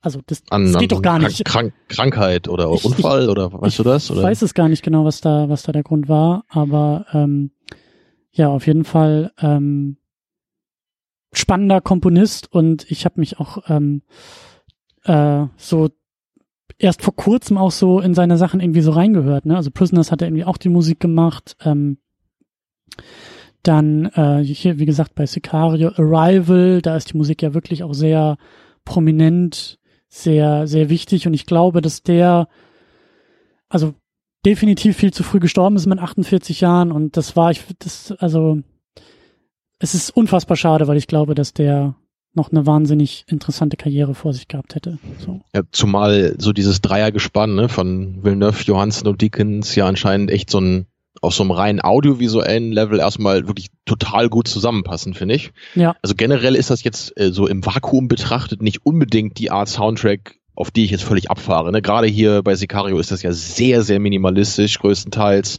Das sind ja äh, oft auch nicht wirklich so, also es ist wirklich Score und keine Songs. Ne? Also Songs haben wir ja gar nicht, glaube ich, in dem Film, oder? Es ist wirklich nur so eine, Ja. ma manchmal ist es nur so ein leichtes Dröhnen, was wir im Hintergrund haben, was nur so eine Stimmung erzeugt. Manchmal vielleicht ein bisschen mehr als das. So und ähm, aber das funktioniert hier wirklich total gut. Es, es erzeugt ein total stimmiges Gesamtbild. Es passt eben auch so sehr, sehr gut zu dieser ruhigen Kameraarbeit von Deakins. Also als Gesamtpaket absolut klasse, äh, wobei das halt wirklich überhaupt kein Soundtrack ist, den ich mir jemals so anhören würde. Mhm. Aber innerhalb von einem Film wie diesem hier absolut gelungen. Und die drei also haben da- halt zusammen Prisoners gemacht, Sicario und eigentlich sollte Johan Johansson ja auch die Musik für den Blade Runner machen und wurde da ja dann, glaube ich, irgendwie so äh, halb irgendwie raus, rausgeholt, wobei ich auch nicht weiß, irgendwie wieso, weshalb, warum. Ähm, aber ja, also die drei, dieses Dreiergespann, Villeneuve, Johansen und Deakins, äh, sind äh, ja, glaube ich, auch ein Grund, warum wir nachher auch noch, also die drei werden wir, glaube ich, nachher auch ein bisschen zusammennehmen, wenn wir auch über Villeneuve noch quatschen wollen. Genau. Ja, Ja, dann lass uns, lass uns noch mal ein bisschen, wir waren ja schon so bei den Figuren, wir waren ja auch schon so ein bisschen bei der Handlung. Lass uns, lass uns das vielleicht noch mal ein bisschen aufrollen und auch noch mal ein bisschen dabei über die äh, Figuren sprechen. Ich will vor allen Dingen über sie sprechen. Ich will vor allen Dingen über sie als Protagonistin sprechen und ähm, du hast da ja auch schon so ein paar Sachen angedeutet. Du sagst, äh, sie ist dir nicht nah genug am Herzen. Du sagst, äh, das ist alles irgendwie so ein bisschen unterkühlter, emotionsloser. Ähm, ich glaube, da gibt's eine, gibt's ein bisschen was Ja. aufzuarbeiten. so, sortieren wir das mal.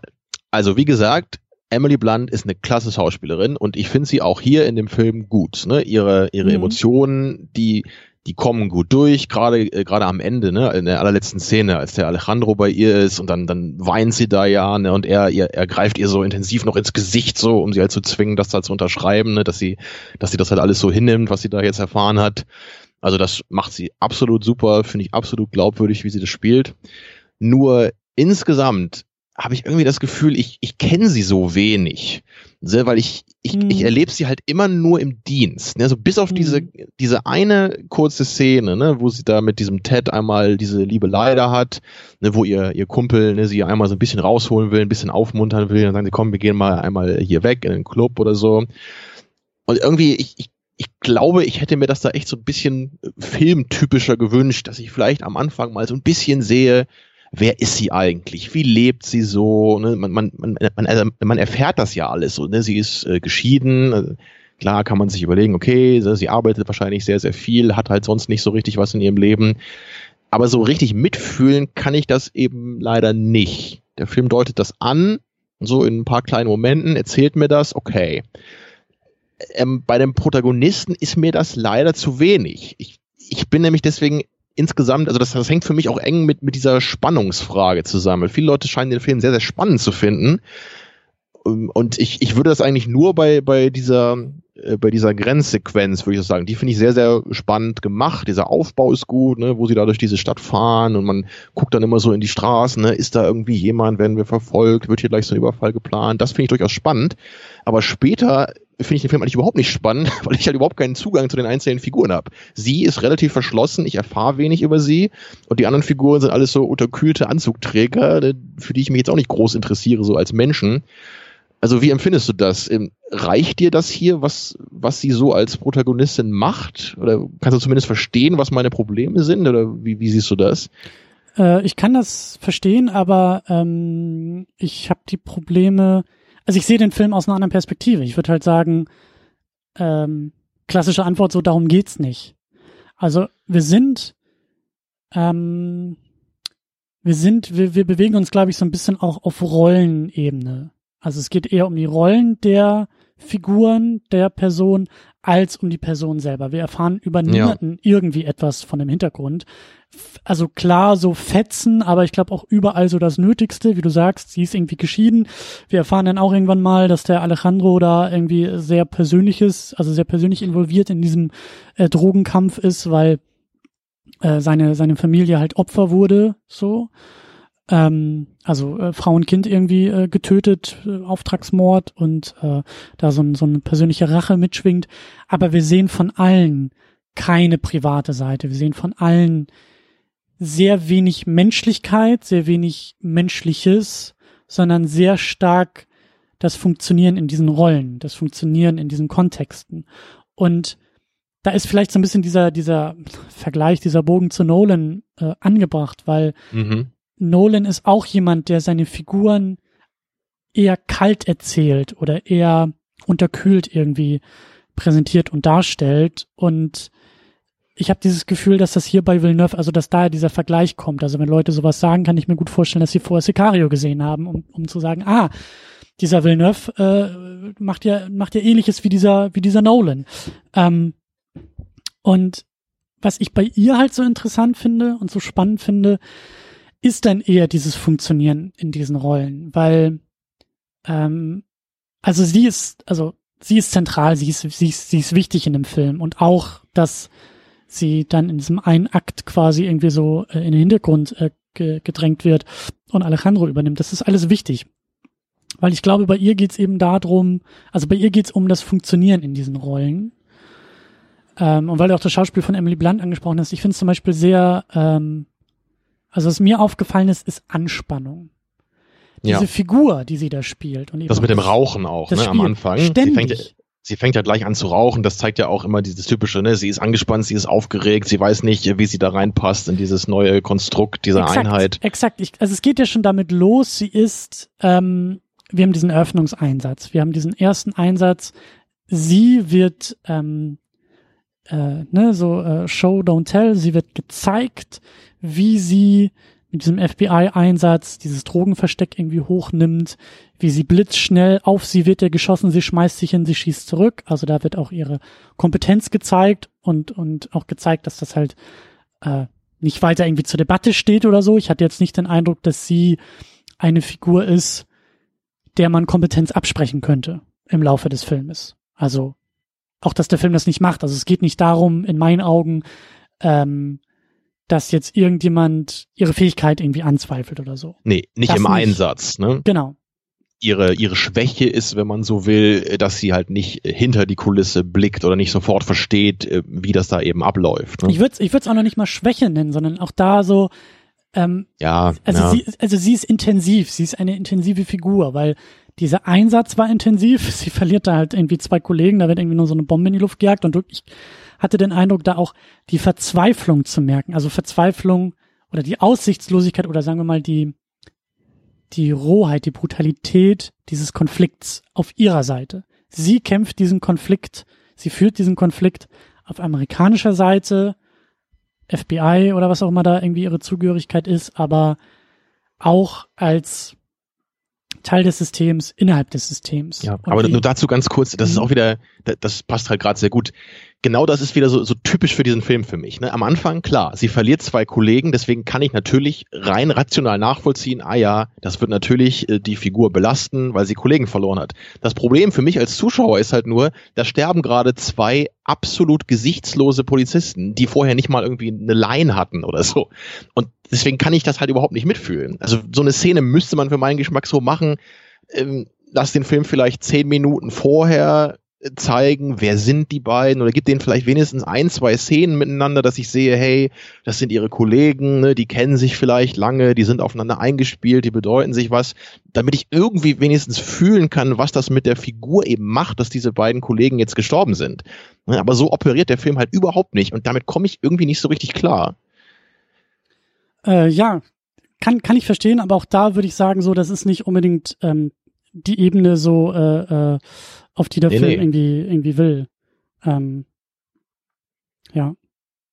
Ja, leider, würde ich halt sagen. Also ich, ich habe jetzt einige Filmvergleiche, die ich jetzt anbringen könnte, um, um das vielleicht noch ein bisschen zu verdeutlichen, was ich meine. Und zwar, äh, ich habe einige Filme, die wir auch schon mal hier besprochen haben, wo ich immer wo ich auch einfach nichts anderes, ich kann halt auch beim, beim Gucken nicht anders, als immer an diese Filme zu denken, weil ich so denke, das ist eigentlich das, was ich irgendwie aus so einem Film ziehen will und leider gibt mir Sicario das nicht. Und du hast recht, er will das, glaube ich, auch gar nicht machen in vielerlei Hinsicht. Dennoch habe ich halt meine Probleme damit. Mhm. Also an, an den Film, wo ich vor allem dran denke, ist Training Day. Ja, du weißt ja, mhm. den, den mag ich unglaublich gerne, ne? den haben wir halt auch mal hier besprochen. Und ähm, da haben wir ja im Grunde auch so eine ähnliche Figur ne, wie die Mesa hier da mit, äh, mit Ethan Hunts Figur, äh, Ethan Hawks Figur, Ethan Hunt gibt's auch, aber der ist, ist kein echter, Agent. kein echter Mensch, ja. ne, da haben wir ihn ja auch, ähm, auch am Anfang so ein bisschen zögerlich, äh, idealistisch, äh, will da auch die Welt verbessern, geht deswegen ne, zu Denzel Washington da in die Drogenverhandlung und wird erstmal so ganz knallhart desillusioniert, kriegt dann halt auch mit, hey, Ne, die Cops haben auch die Verbindung zu den Gangstern, weil es geht darum, die großen Fische zu schnappen. Das ist im Grunde genau die gleiche äh, so Grundvoraussetzung wie hier. Nur da geht's halt nicht um den War on Drugs an der Grenze, ne, sondern innerhalb mhm. äh, von LA. Aber im Grunde ja wirklich ganz ähnlich von der Struktur her. Und meinetwegen kannst du dann äh, da Denzel Washingtons Figur so ein bisschen hier mit der Figur von Josh Brolin vergleichen. Ne, kann man auf einem äh, abstrakten Level durchaus machen, würde ich sagen. Aber warum mir das bei Training Day halt total gefällt, ist, ähm, also aus zwei Gründen hauptsächlich. Erstens kriege ich halt die ganze Zeit ein Gefühl für die Figur äh, von Ethan mhm. Hawke. So, sie, sie wächst mir ans Herz. So, ich, ich erkenne halt, äh, wer sie ist und was sie will. Ich kann mich halt auch voll in diese Situation hineinversetzen, so dass er die ganze Zeit auch so zögerlich ist, weil er dann mit diesem total selbstbewussten Typen da jetzt plötzlich diesen, diesen ja, namensgebenden Training Day verbringen muss. Und vor allem macht die Figur eben ganz typisch wie in einer Filmnarrative halt eine Entwicklung durch. Ne? Am Anfang ist sie eben dieser kleine, zögerliche Typ noch, aber am Ende ist die Figur über sich hinausgewachsen und kann letztendlich dann ihrem Lehrer und dem Willen gleichzeitig im Film auch die Stirn bieten. So, und sie entscheidet sich, ne, das Richtige zu tun, die Figur. Und dann, das ist halt so das typische Drama. Dann gehe ich mit. Das finde ich spannend.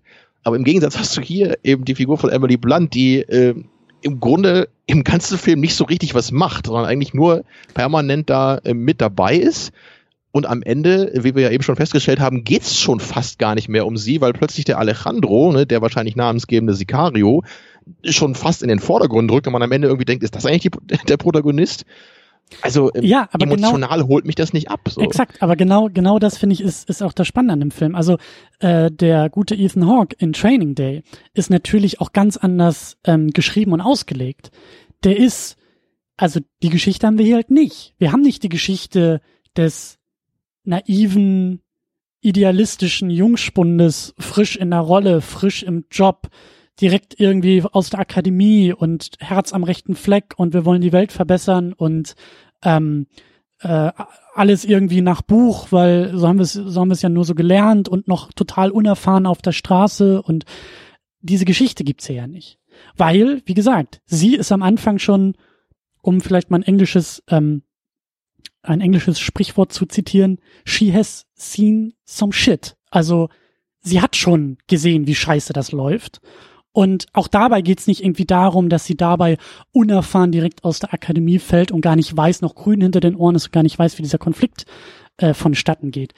Dieser Teil der Geschichte und damit auch die Perspektive dieser Geschichte, darum geht's hier nicht, obwohl vielleicht schlussendlich ähnliche Motive verhandelt werden, würde ich sagen, werden sie auf ganz anderer Ebene und auch mit ganz anderer Absicht verhandelt.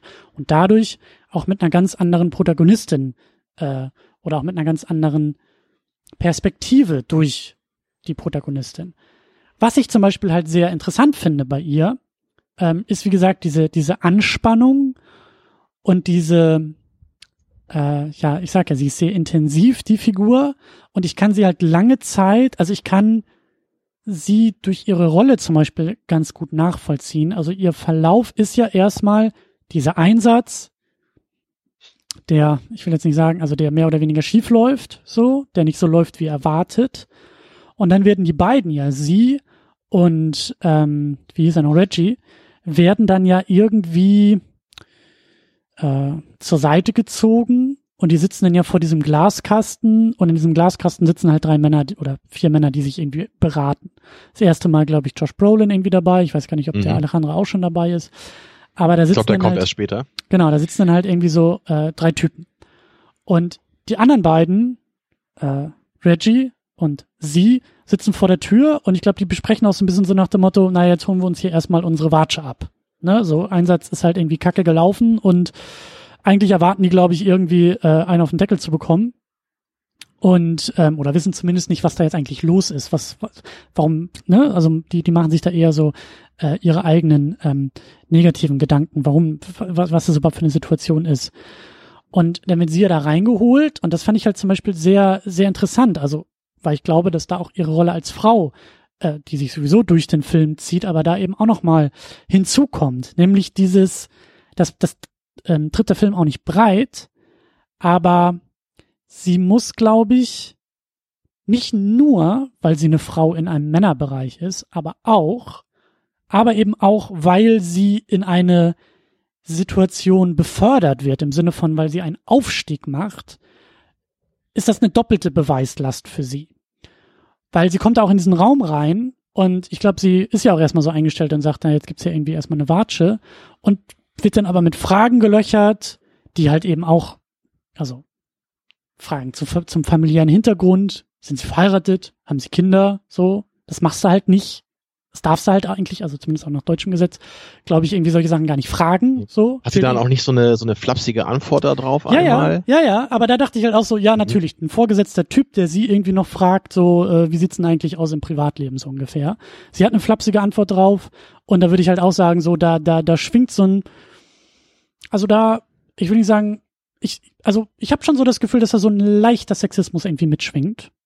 Darf man mich auch gerne korrigieren, vielleicht ist es auch ein großer Nee, Sexismus, denk- der da mitschwingt. Denke ich aber auch. So ein, oder also vielleicht ist es nicht unbedingt Sexismus in dem Moment, aber zumindest wird sie so so abgecheckt, ja, würde Genau. man vielleicht sagen. So dieses der der Typ will zumindest sehen, wie ist sie drauf, Wie ne? reagiert sie ist auf die Ist Frage? sie die tough, Antwort genau, ist, ist, glaube ich, scheißegal, aber was ist ihre Reaktion auf die Frage so? Ja, wahrscheinlich wollen sie auch, sie wollen wahrscheinlich jemanden haben, der halt nicht äh, sich äh, dann irgendwie klein macht und eine schüchterne Antwort gibt, sondern sie wollen wahrscheinlich dann sehen, ne, ist das jemand, der auch irgendwie ein bisschen was drauf hat halt. Ne? Mhm, mhm. Und aber das ist der Punkt so. Also auch da, sie ist in einer Situation, in der sie sich halt beweisen muss. Und diese Situation verlässt sie eigentlich lange Zeit nicht. In der bleibt sie halt äh, verharren, weil Karriereaufstieg. Ne? So dieses Angebot, entweder du gehst zurück in deinen alten Job und äh, versuchst halt irgendwie die Handlanger da äh, Ding festzumachen, oder du kommst zu uns in unser Team. Aufstieg. Genau. Und, und, Und- sie will ja auch letztendlich den, den Tod ihrer Kollegen ja, Genau. vielleicht nicht rächen, aber sie will die Verantwortlichen halt finden. Ne? Genau, das, genau, genau, das genau. ist ja nicht nur jetzt eine Karrieresache, sondern Und das, das, ist ja ich, das, was sie antreibt. Und ne? das finde ich halt sehr interessant und das unterscheidet sie eben auch von Ethan Hawke in Training Day.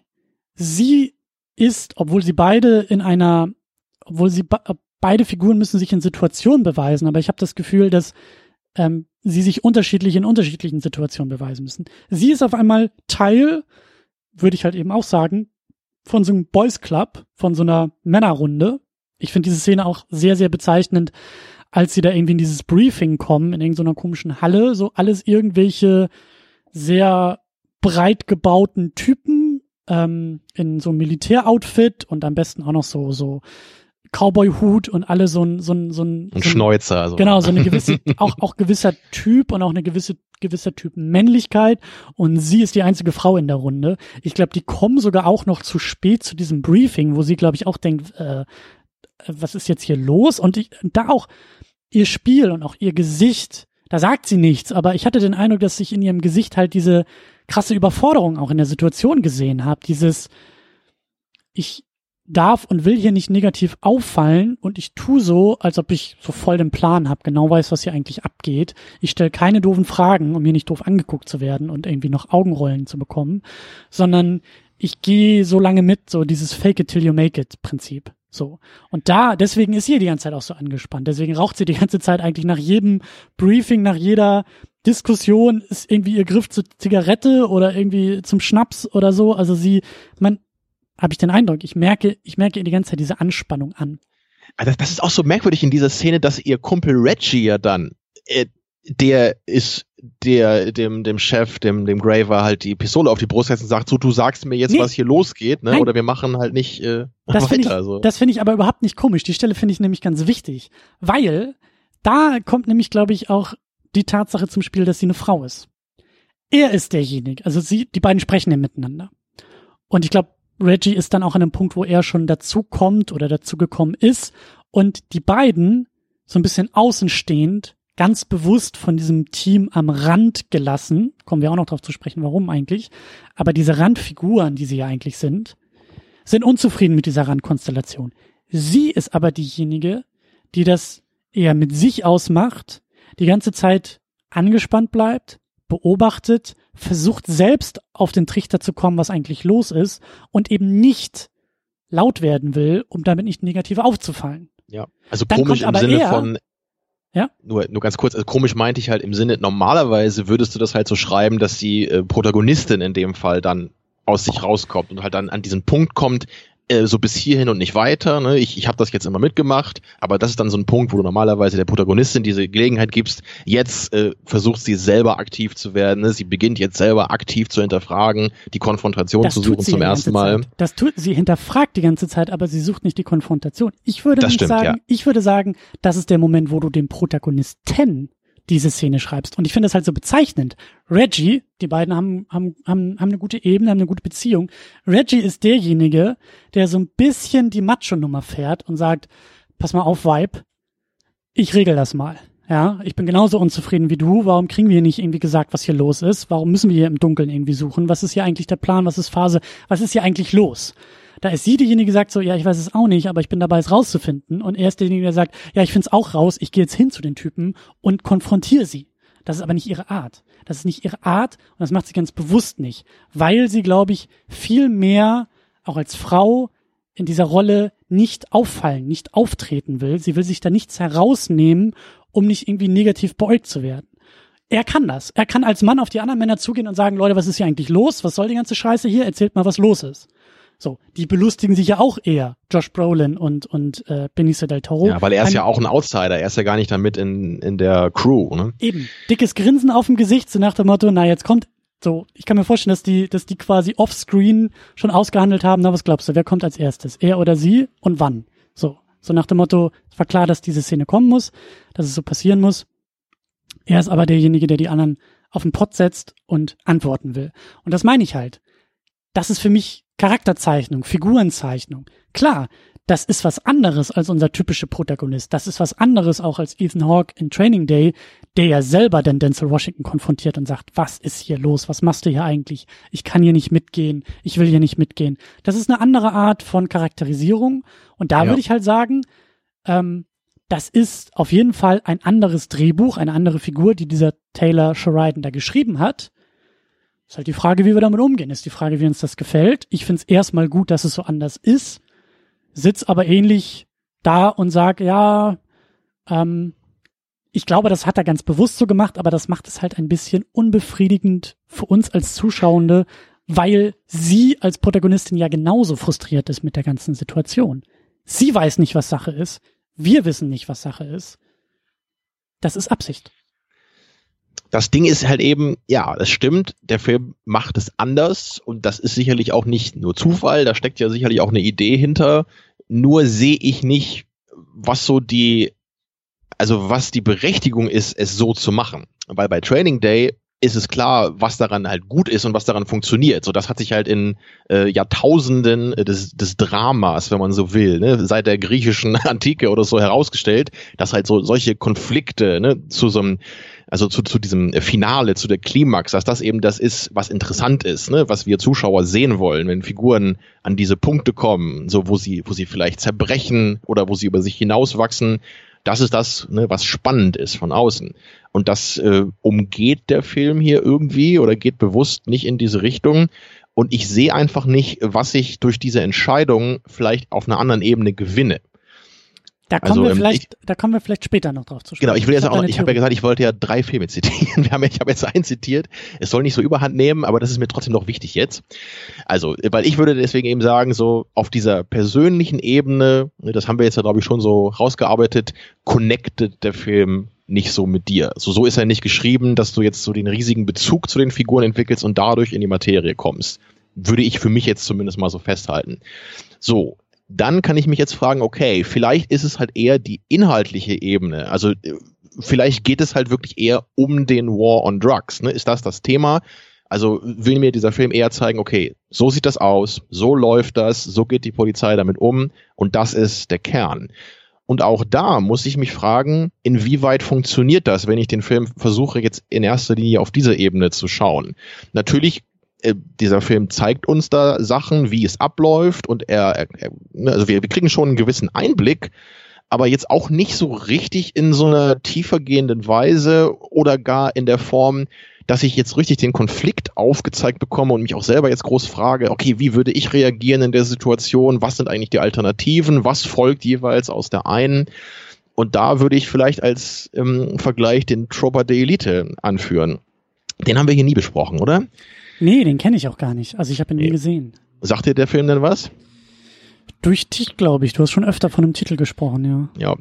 Also der spielt in Brasilien, ne, ist auch ein äh, portugiesischer, also, also auf Portugiesisch, ne, wegen Brasilien halt, also brasilianischer Film.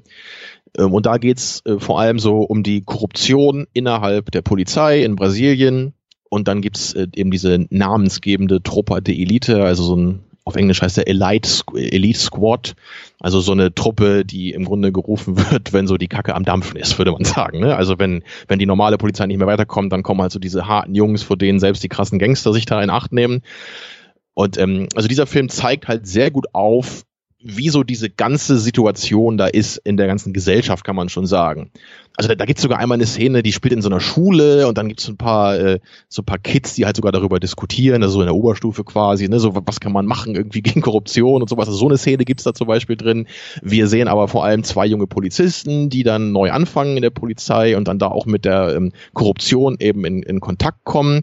Und ich glaube, der eine geht dann auch in diese, in diesen Elite Squad, wenn ich mich jetzt nicht irre, ist auch schon ein paar Jahre her, dass ich den gesehen habe. Also im Grunde will ich damit nur sagen, der ganze Film zeigt halt anhand von verschiedenen Figuren, die alle in Kontakt kommen mit dieser gesamten Gesellschaft in Bezug auf Verbrechen, Drogenhandel etc.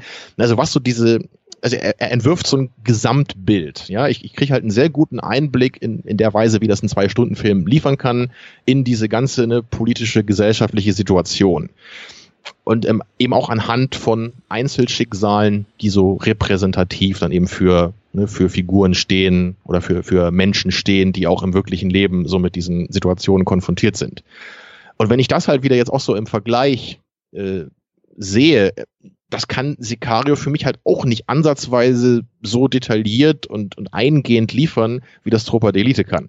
Also auf einem audiovisuellen Level muss ich da ganz ehrlich sagen, da hat Sicario die Nase vorn. Das ist jetzt nicht unbedingt so die Stärke von, von dem Tropa d'Elite. Gerade so in den Actionsequenzen ist der leider sehr hektisch geschnitten. Aber alles andere ist da halt irgendwie für mich überlegen. Also mein, mein Punkt ist insgesamt nur, ich habe irgendwie nicht das Gefühl, dass ich jetzt wirklich so die großen Einsichten bekommen habe über diesen War on Drugs. Also diese, dieser Gedanke, dass man halt eben als äh, Polizeiorganisation, dass ich auch irgendwie die Hände schmutzig machen muss, letztendlich, um irgendwie dieser Sache Herr zu werden, ist halt auch echt nichts Neues. So, das ist auch so ein sehr typisches äh, Konzept, was man in diesen Filmen, also die mit dem Thema zu tun haben, auch immer mal wieder so hört so dass Korruption da irgendwie ein Punkt ist, ist jetzt ja auch nicht so die riesige Neuigkeit. Ähm, okay, vielleicht in der Form, dass sie jetzt wirklich sich da einsetzen, ein bestimmtes Kartell wieder einzusetzen, ne, damit halt diese, also damit es nicht mehr diesen Konflikt zwischen den einzelnen Kartellen gibt, sondern dass es wieder eins gibt. Das sagen sie ja in dem Film hier, ne, dass weil sie das dann irgendwie besser noch so im Zaum halten können. Okay, das ist dann vielleicht schon ein bisschen krasser. So, aber wie das jetzt so genau da im Detail abläuft, habe ich halt auch nicht gesehen, weil ich die ganze Zeit ja nur im Grunde in dieser Polizeiorganisation mit den ganzen Anzugträgern bin. Also ich, ich weiß nicht, bist du insgesamt zufrieden so mit dem Bild, was hier gezeichnet wird? Oder, oder kannst du da auch verstehen, was ich meine? Ich habe das Gefühl, dass die Frage, ich bin noch nicht bereit, die Frage zu beantworten. Ähm, ich glaube nämlich, dass wir noch ein bisschen was brauchen, um da hinzukommen. Ähm, weil das dann auch die Frage nach den Motiven ist. Worum geht's eigentlich in dem Film? Was will der Film uns zeigen? Was will der Film uns näher bringen? So. Ähm, ja, sonst schieben wir das noch ein Stück nach hinten. Dann lass mich ganz schnell noch den dritten Filmvergleich ein, ein, äh, einfügen, der dauert auch nicht so lang. Mhm. Da wollte ich nämlich einfach nur noch mal kurz Arrival erwähnen, ja, so als äh, platte Gegenüberstellung, weil wir da eben auch, äh, wir haben wir haben halt jetzt zwei Filme von dem gleichen Regisseur. Ja, wir haben in beiden Filmen eine großartige Schauspielerin in der Hauptrolle. Mhm. Und wenn ich einfach nur das nochmal, das wollte ich einfach nur nochmal machen, der Vollständigkeit halber, die beiden zu vergleichen, weil daran sieht man einfach, warum Arrival mich abgeholt hat, quasi bei mir angekommen ist, ähm, und äh, Sicario nicht. Weil da haben wir genau das, was ich brauche. So, da haben wir ja auch eine kompetente Figur ne, in, als Wissenschaftlerin da, nicht als Polizistin. So, die, und Amy Adams Figur ist da ja auch diejenige, die dann letztendlich das schafft, zu verstehen, was diese Außerirdischen wollen. Ne? Sie schafft es dann mhm. durch Sprache, diese Verbindung aufzubauen. Und aber gleichzeitig ist es halt so, dass ich halt total mit der Figur mitgehen kann, weil sie diese persönliche Geschichte hat, die halt so geil in diesen Plot eingewoben ist, finde ich. So diese Geschichte mit ihrer kranken Tochter, was mich echt fast zu Tränen rührt, muss ich, muss ich ganz ehrlich sagen am Ende des Films, weil ich das so schön finde, wie das in diesem Film eingebaut ist. Also gerade die Konsequenz, ne, was, was Amy Adams Figur da am Ende lernt. So, das finde ich so großartig als als Message im Grunde, ne, was sie da. Du weißt ja genau, was ich meine. Ich will das nicht mhm. verraten für mhm. Leute, die den Film noch nicht kennen. Das finde ich so wunderschön. Ne, und da könnte ich halt echt anfangen zu heulen.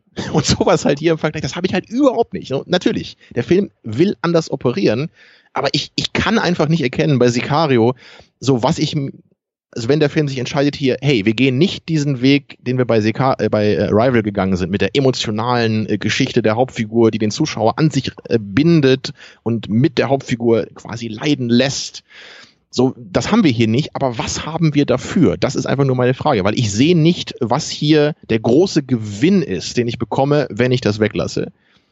So. Ja, du sprichst von weglassen, du sprichst von Gewinn. Das kann ich dir so nicht beantworten. Ich kann einfach oder nur sagen, von anderem halt, Fokus setzen oder es, sowas. Ja, ich kann halt nur sagen, es ist halt anders. So und es ist halt, es ist halt, also du vergleichst die beiden Filme völlig zurecht weil Denis Villeneuve und äh, weibliche Hauptbesetzung und so. Aber ich glaube, der Unterschied liegt dann tatsächlich im Drehbuch. Der Tyler Sheridan hat hier das Drehbuch geschrieben und wollte ja. auch genau dieses Drehbuch so schreiben, wie er es geschrieben hat.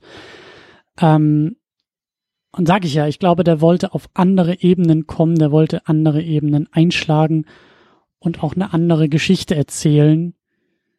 Arrival ist ein Film, der sehr persönlich ist, immer ja. persönlicher wird und da eine persönliche Parabel erzählt. Und hier geht's, glaube ich, viel unpersönlicher zur Sache, um, und da will ich am Ende dann nochmal ein bisschen drüber streiten, so um vielleicht auch viel eher auf einer politischen Ebene, auf einer gesellschaftlichen Ebene, auf einer abstrakteren Ebene anzukommen, während mhm. das bei Arrival genau die Ebenen sind, die der Film gar nicht lange oder groß erklären will. So, weil er eben sagt, ah, der Fokus ist ein ganz anderer. Ähm, lass uns das, lass uns das gerne noch mhm. einen Tick zurückstellen, weil ähm, ich finde nämlich noch ganz wichtig, ähm, weiterzugehen mit ihr, weil wir sind jetzt dabei gewesen, sie hatte diesen Öffnungseinsatz und wir wissen, sie ist fähig, sie kommt in diese Truppe und sie ist angespannt und muss sich in dieser Truppe be beweisen. Sie spürt einen Druck und wird im Dunkeln gelassen die ganze Zeit. Und dann öffnet sich ja der Film. Ich weiß gar nicht, ob das irgendwie auch, ähm, da muss ich jetzt kurz mal überlegen, wie da die Reihenfolge war. Ähm, merkt sie nicht selber, also genau, es gibt denn ja diesen, diesen äh, Grenzübergang, sie holen da diesen Typen aus Mexiko irgendwie in die USA und da merkt sie schon, okay, hier geht's auch irgendwie ganz anders zur Sache äh, als erwartet.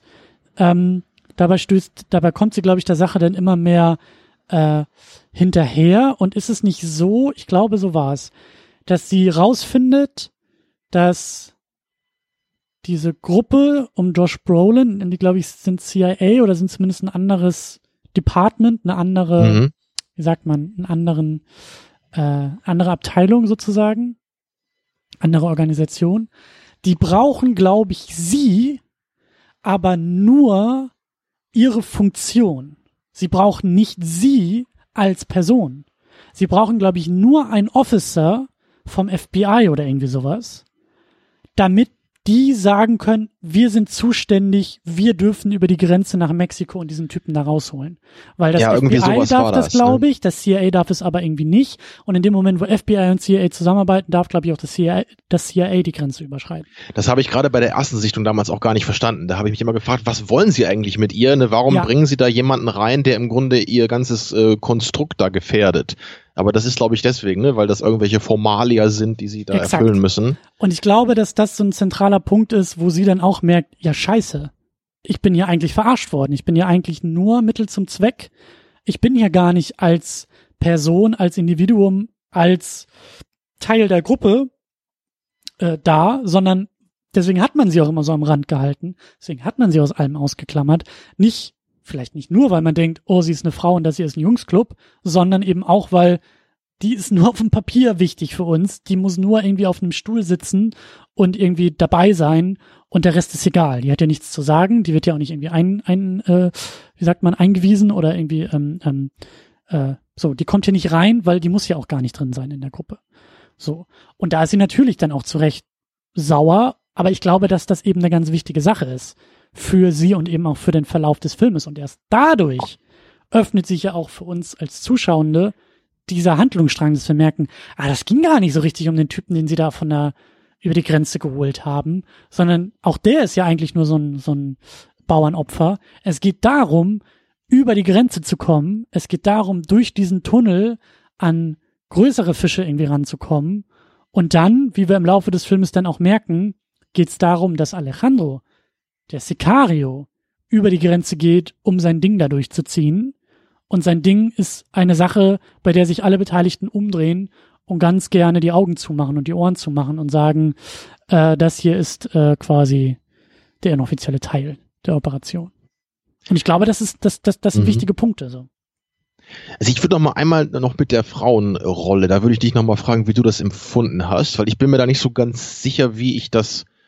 Also du, du hast ja ein paar Mal angedeutet, dass du das so empfunden hast, dass äh, viele oder dass es möglicherweise so ist, dass sie ein bisschen äh, so schief angeguckt wird, weil sie eine Frau ist.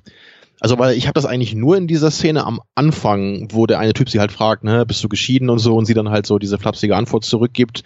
Da habe ich das halt so empfunden. Später aber eigentlich nicht. Naja. Aber natürlich, ähm, also noch ganz kurz, um das abzuschließen, mhm. ähm, es ist natürlich kein Zufall, oder davon gehe ich jetzt mal aus, dass sie halt eine Frau ist, ja, also die Figur. Weil er wirklich, also in dem ganzen Film wie viele Frauen sehen wir hier überhaupt? Ne? Es gibt am Ende diese, diese Familie von diesem Typen, die Alejandro äh, da am Ende umbringen. Ne? Diese, da ist halt die Frau am Tisch. Und ich kann mich gerade nicht mal erinnern, ob sonst irgendwie eine andere Frau überhaupt mal aufgetaucht ist in dem Film. Also natürlich hättest du die, äh, die Person auch von einem Mann äh, hättest spielen lassen können. Aber natürlich hat man sich hier entschieden, hey, wir nehmen Emily Blunt und nicht was, wen auch immer, Colin nicht Farrell Reggie. oder so. Nicht Reggie. Oder Reggie, ja, wie auch immer, hätte man auch machen können, genau. Und, ähm, ich kann da, glaube ich, nicht so ganz erkennen, wo da der Grund ist.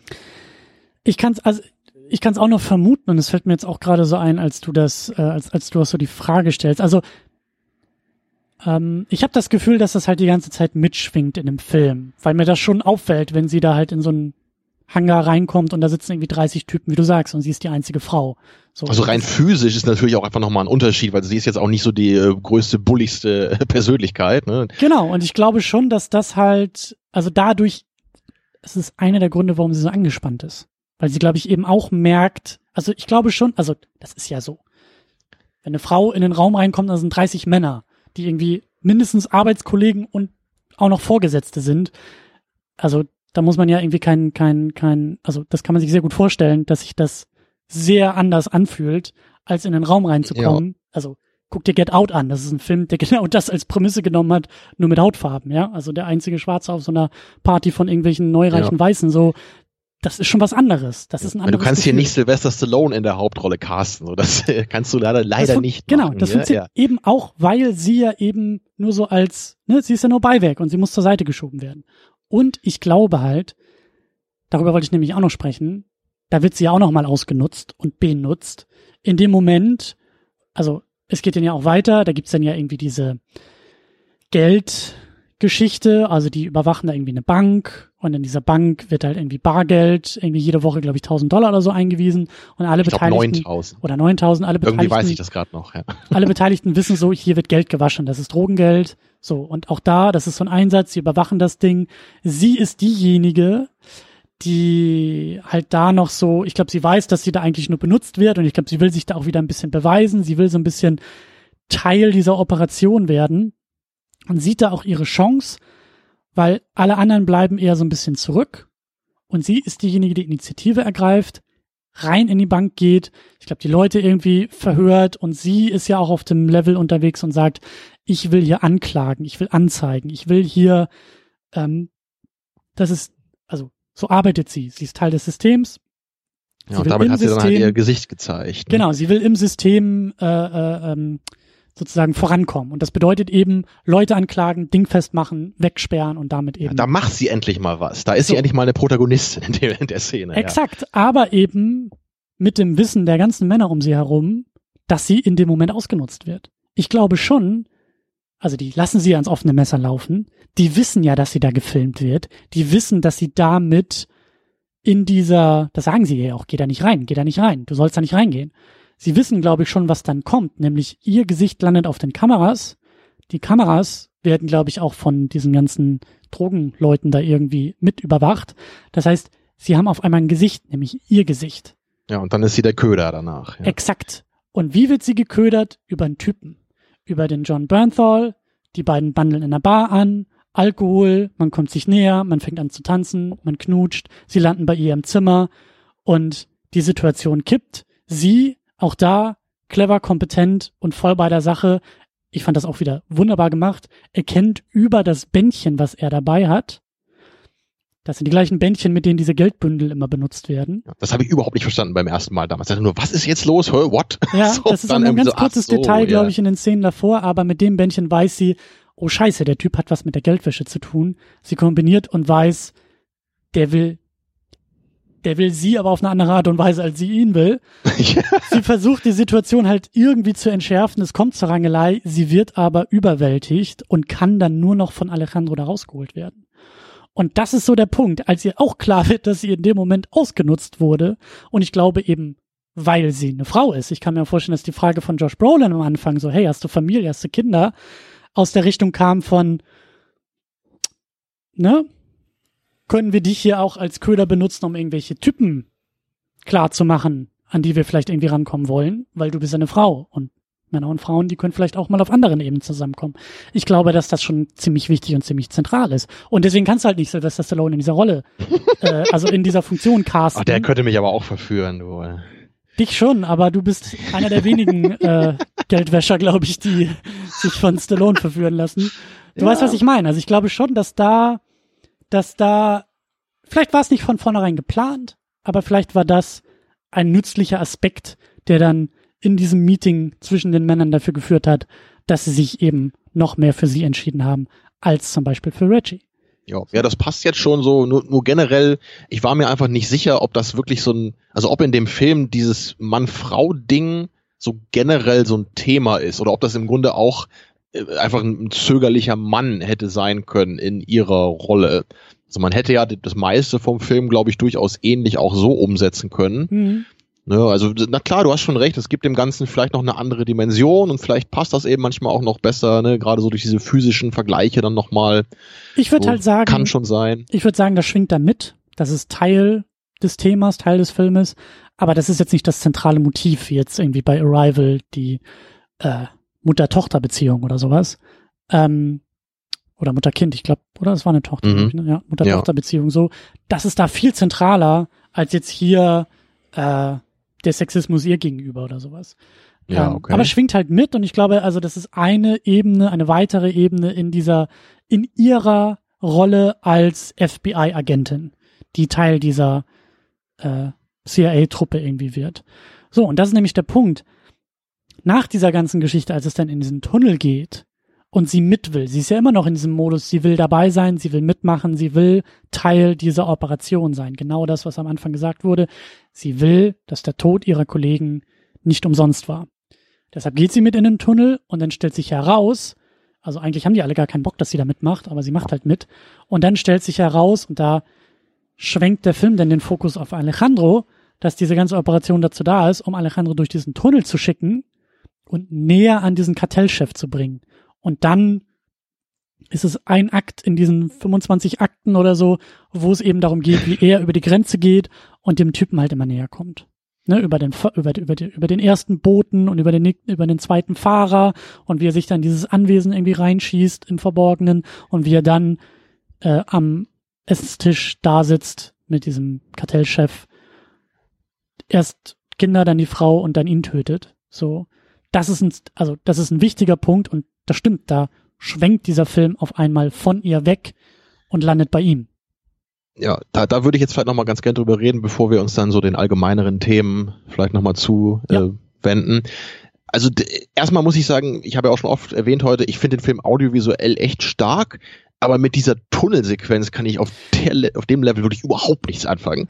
Ich, ich weiß auch nicht, ob man das jetzt so viel besser hätte machen können, aber ich bin irgendwie mit dieser Night Vision äh, Optik, da bin ich echt nicht sonderlich happy, muss ich sagen. Das, ich das auch sieht, nicht. Das sieht irgendwie alles so dunkel aus, man erkennt halt nichts. Ähm, und ich finde das so im Kontrast zu dem Rest des Films, wo halt einfach jede Aufnahme sonst halt so, ne, so einfach toll eingefangen ist und atmosphärisch. Also da kann ich echt überhaupt nichts mit anfangen hier, muss ich sagen. Also geht dir auch so? Ja, das fand ich stilistisch jetzt auch nicht so stark. Es gibt so tolle Momente und Kamerafahrten irgendwie im Laufe des Films. Das haben wir jetzt kaum besprochen, aber Roger Deakins als äh, Director of Photography und Villeneuve und Johan Johansen, dieses gesamte audiovisuelle Paket ist schon sehr stark. Aber in dieser Tunnelsequenz bin ich auch der Meinung, dass, dass da die Optik einfach nachlässt. Ja. Ja, und das, das geht auch relativ lange, finde ich, dafür, dass es ja eigentlich gar nicht so wichtig ist, weil im Grunde gehen sie halt nur durch den Tunnel und äh, erschießen ein paar Leute. Ne? Das ist jetzt nicht so super spannend oder wichtig jetzt narrativ. Also das gibt mir irgendwie nicht so viel. Und äh, ja, dann, dann halt wirklich nochmal so zum, zum Ende. Äh, ich, also es gibt ja diese Figur von diesem Silvio, heißt der, glaube ich, ne? Den, den haben wir, du erinnerst dich, äh, gegen Anfang des Films oder ah. so, haben wir den zwei, dreimal, sehen wir den mit seinem Sohn. Ne, und er ist so ein äh, Polizist, ne, so, der halt so einen Sohn hat. Also er wird uns ein bisschen, also ich könnte echt überzeichnet sagen, im Grunde wird er uns näher gebracht als unsere Hauptfigur. Ja, weil immerhin sehen wir, er hat so eine Familie, einen Sohn, um den er sich kümmert und so. So, und der wird ja dann am Ende von dem Alejandro so als Geisel genommen, ne, in seinem Polizeiwagen und sagt jetzt, komm, du fährst mich jetzt hier da zu diesem äh, Gangstertypen hin. Also der ist ja, glaube ich, auch so ein korrupter äh, Cop oder so, ne, der andere ja. Typ. Und ich habe einfach überhaupt nicht verstanden, warum mir diese Figur vorher in so zwei, drei Szenen irgendwie näher gebracht werden muss. Ne, weil äh, Alejandro schnappt sich den Typen, sagt, hier, fahr mich dahin, und dann wird er einfach erschossen. dann äh, nimmt sich Alejandro den Typen, erschießt den, als er da ne, bei seiner Zielperson angekommen ist. Ähm, also vielleicht könnte man jetzt sagen, das soll zeigen, dass auch der einfache, korrupte Polizist im Grunde auch nur ein normaler Mensch ist, der versucht über die Runden zu kommen, der ein Kind hat, was gerne Fußball spielt auf dem Hinterhof. Das könnte ich jetzt irgendwie so anführen, wenn ich mir irgendeine Überlegung da aus den Fingern saugen müsste. Ähm, ich kann aber leider nicht sagen, dass ich jetzt so hinter dieser Erklärung stehe, weil ich also wenn wir halt echt einen Film haben, wo wir nicht mal der Hauptfigur solche Szenen geben, aber irgendeine bedeutungslose Nebenfigur die bekommt, da äh, muss ich mich dann doch etwas am Kopf kratzen. So, kannst du gleich nochmal kurz zur Stellung nehmen, lass mich den einen Punkt noch machen. Mhm. Ähm, und dann haben wir halt nochmal so das, das äh, allerletzte Ende. Ne? Also Alejandro kommt an bei diesem äh, Kartellboss, den er ja sucht. Wir haben vorher erfahren, der Typ ist dafür verantwortlich, dass, glaube ich, seine Frau irgendwie geköpft wurde und seine Tochter irgendwie in Säure aufgelöst wurde, glaube ich. Ne? Also irgendwie sowas richtig krasses hat der Typ wohl mit der Familie von Alejandro gemacht. Ja, und jetzt kommt er dann in dieses Anwesen von dem und ja, äh, konfrontiert ihn dann da so am Essenstisch und ist da halt auch so ganz knallhart und unterkühlt und äh, letztendlich erschießt er dann eben die Familie von diesem Kartellboss, was natürlich auch eine, eine krasse Sache einfach ist. Und da würde mich jetzt sehr interessieren, wie du meine Kritik findest. Ähm, ähm, ich bin nicht blutrünstig, möchte ich erstmal kurz vorher äh, vorwegschieben. Aber meine Kritik hier an dieser Szene ist, also wenn ich einen Film habe, der damit endet, dass ein Typ die im Grunde ähm, ja völlig unschuldige Familie von einem Drogenboss umbringt, um halt diese Rache an dem ne, zu vollstrecken. Und damit endet der Film. Dann, dann will ich das sehen. Und zwar explizit. Und nicht, weil ich irgendwie blutgeil bin, sondern weil ich der Meinung bin, das hat artistisch einfach eine krasse, äh, eine, also eine krasse Wirkung auf den Zuschauer. Also ich weiß nicht, ob du mal Irreversibel gesehen hast zum Beispiel oder ob du davon mal gehört hast. Nur gehört. In, also in dem Film gibt's eben eine explizite Vergewaltigungsszene, die halt mehrere Minuten lang ist, ne, wo in so, einem, so einer Unterführung wird da halt eine, eine Frau vergewaltigt von einem Typen. So, natürlich ist das nicht schön anzusehen, natürlich nicht. Aber es ist wichtig, dass der Film das so lange, und ich glaube, da als, als so ein One-Take ist das sogar so gemacht, ne, ohne Schnitt. Und das hat einfach eine krasse Bedeu eine Bedeutung, so, also in, in dem Film, ne, und eine Wirkung auf den Zuschauer. Diese minutenlange Vergewaltigungsszene ohne Schnitt. So, und, und hier, finde ich, hätte man das auch so machen müssen. Ich, ich, ich will halt diesen, das ist so, so ein krasser Moment ja im Grunde. Und dann, also wir sehen halt so, er, er schießt so im Grunde so offscreen und dann haben wir Cut und wir sehen, wie dann so die, die Kinder und die Frau auf dem Boden liegt. Ich muss da echt so, so blutrünstig das klingen mag. Ich will halt echt sagen, zeig mir das. Zeig mir, wie er sie abschießt, weil das ist einfach ein viel mächtigerer Ausgang dieses Films. Also da heißt es noch ein paar Sachen, auf die du antworten kannst. Ähm, Interessiert mich äh, sehr, wie du dazu überall stehst. Das ist vor allen Dingen auch, also ich fange mal hinten an und benutze den ersten Punkt als Sprungbrett, äh, um dann auch über die Motive zu sprechen. Also diese Inszenierung, dass du sagst, man sieht es halt nicht. Ich muss dazu sagen, ähm, also ich kann, ich kann nachvollziehen, was du sagst. Aber mich hat es zum Beispiel mehr überrascht. Obwohl ich den Film schon mal gesehen habe, hat mich auch jetzt beim zweiten Mal diese Szene, also dass er auf Frau und Kind schießt, hat mich überrascht. Was auch an der Inszenierung lag.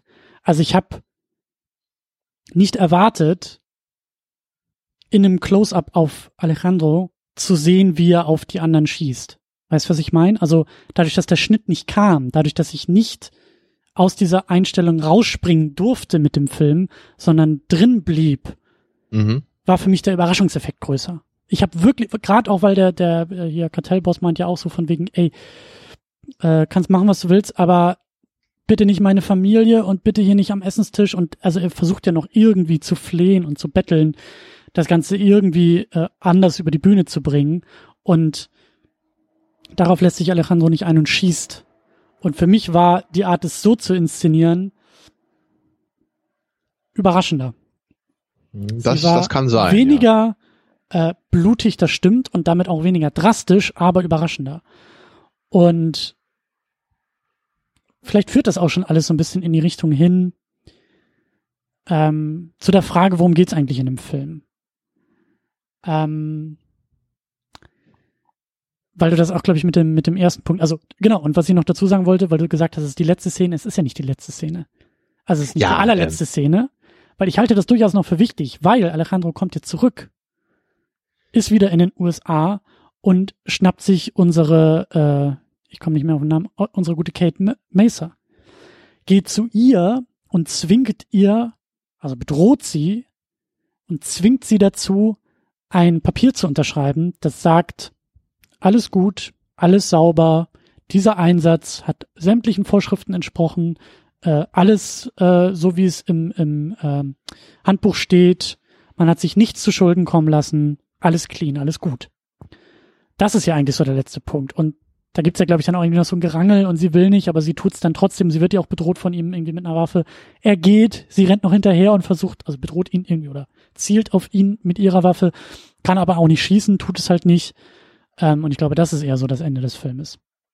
Nee, das ist irre. Ich, ich habe irgendwie immer, wenn ich an den Film denke, ich habe abgespeichert, dass der Film halt damit endet, wie Alejandro diese Familie erschießt. Das ist, obwohl ich den Film wirklich eben gesehen habe, bevor wir angefangen haben, habe ich das immer noch so in Erinnerung. Ich glaube. Ich nicht, woran das liegt. Das, die, diese wirklich letzte Szene kommt immer wie so ein Epilog auf mich irgendwie rüber, mhm. glaube ich. Ich glaube halt, dass, also es kommt halt daher, weil du dichter bei den Personen bist dichter bei den Figuren bist und das eben auch eine sehr wichtige Szene für die Figur Alejandro ist. Ähm, Weil es auch ein bisschen persönlicher wird.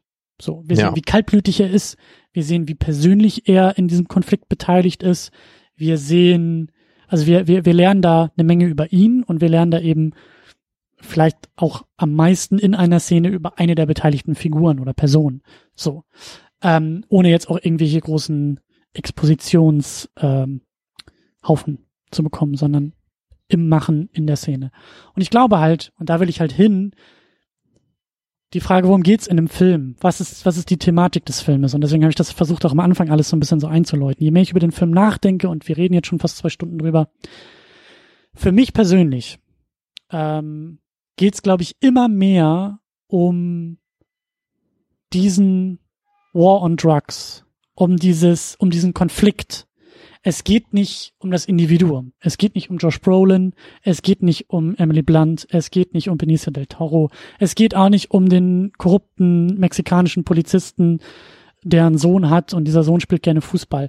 Um all diese Dinge geht es nicht individuell, geht es nicht konkret, sondern es geht um all diese Dinge abstrakt und glaube ich auf politisch und gesellschaftliche Ebene hochgehoben. Also mehr das Gesamtbild, das Exakt. gesamte Szenario dieses ne, politischen Exakt. Konflikts ist es, im Vordergrund. Es greift sich einen konkreten Fall raus, einen konkreten, ein konkretes Ereignis oder mehrere konkrete Ereignisse und konkrete Figuren. Ja. Aber ich glaube, dass dabei, so sehe ich es zumindest, auch eine Menge systematisch verhandelt wird. Ähm, es geht um diesen, um diesen Konflikt, die USA gegen Mexiko. Es geht um das FBI, das ist sie. Es geht um die CIA, das ist Josh Brolin. Die FBI, das FBI, das halt ähm, auch Teil des Konflikts ist und diese, diese Verluste erleiden muss. Also am Anfang bei diesem Einsatz halt mehr oder weniger scheitert mit dem Einsatz. Es geht um die CIA, die eigentlich mehr will, als sie darf. Und diesen Konflikt auf einer ganz anderen Ebene kämpfen will, nämlich illegal über die Grenze hinweg. Es geht um Alejandro, der Sicario, der, wenn man so will, die Wildcard in diesem ganzen Spiel. Wir verhandeln hier FBI gegen CIA, Zuständigkeiten, Aufgaben, ähm, damit auch damit auch das System, das sie, finde ich, steht eben auch am ehesten für das Justizsystem und sagt, naja, es muss eine Anklage geben. Es muss überhaupt erstmal, es müssen Leute verhaftet werden, dann müssen wir Beweise haben, diese Beweise bringen wir dann zur Anklage und diese Leute bringen wir zur Anklage und dann können wir sie dingfest machen. Das ist der Weg, den wir gehen wollen. Das ist die Verfassung. Das ist Justiz. Mhm. Das ist das System. Dann gibt's aber Josh Brolin, CIA, der sagt, ja, aber so werden wir den Kampf, den Konflikt, den War on Drugs werden wir so nicht gewinnen. Das ist vielleicht ganz nett, um die Symptome mal ein bisschen zu behandeln. Aber die Wurzel können wir so gar nicht kriegen, weil die Wurzel sitzt jenseits der Grenze und um das zu schaffen, müssen wir uns die Finger schmutzig machen, können wir die Verfassung in den Wind jagen, brauchen wir jemanden wie Alejandro. Alejandro, der zwischen Konflikten und Grenzen und Fronten sitzt, der persönlich involviert ist, der sämtliche Menschlichkeit schon längst hinter sich gelassen hat, um eigentlich nur noch wie so ein, wie so ein, wie so ein Präzisionstool, Auftragskiller dazugeholt zu werden, sein Ding durchzuziehen und dann wieder, wieder, wieder abzuhauen, so. Sie versucht ihn ja auch dingfest zu machen am Ende. Sie ist ja, deswegen scheitert sie ja. Sie kann ihn nicht erschießen, weil sie auch weiß, das ist unrechtens in dem Fall. Äh, kann sie nee, ja nicht das, machen. Das ist sie halt auch nicht. Ne? Sie ist niemand, der jemanden da abschießt.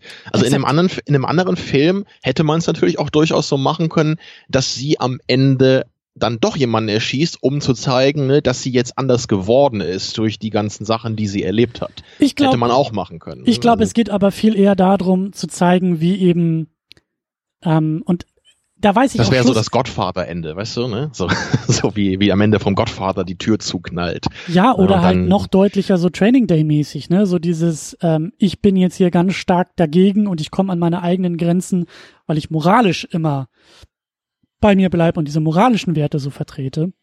Ja, aber Ethan Hawke wird nicht zu Denzel Washington am Ende von Training Day, ne? Nee, so meinte ich das nee, ja. in nein, dem, nein, nein, aber, dem Sinne. Genau, aber er ist das Gegenteil. Er entscheidet sich vehement dagegen. Er zieht diese Grenze, aber ich würde halt sagen, auf moralischer Ebene. Und hier geht's eher um diese systematische Ebene. Deswegen habe ich eben auch den Eindruck, dass es, dass sie viel weniger moralisch auftaucht, oder als Moralistin irgendwie auftaucht, sondern eben als System auftaucht. Sie ist die Justiz und eben nicht die Moral, was man darf, was man nicht darf, was rechtens ist, sondern sie ist definitiv die Justiz, die amerikanische Verfassung, die sagt, was rechtens ist und was nicht rechtens ist.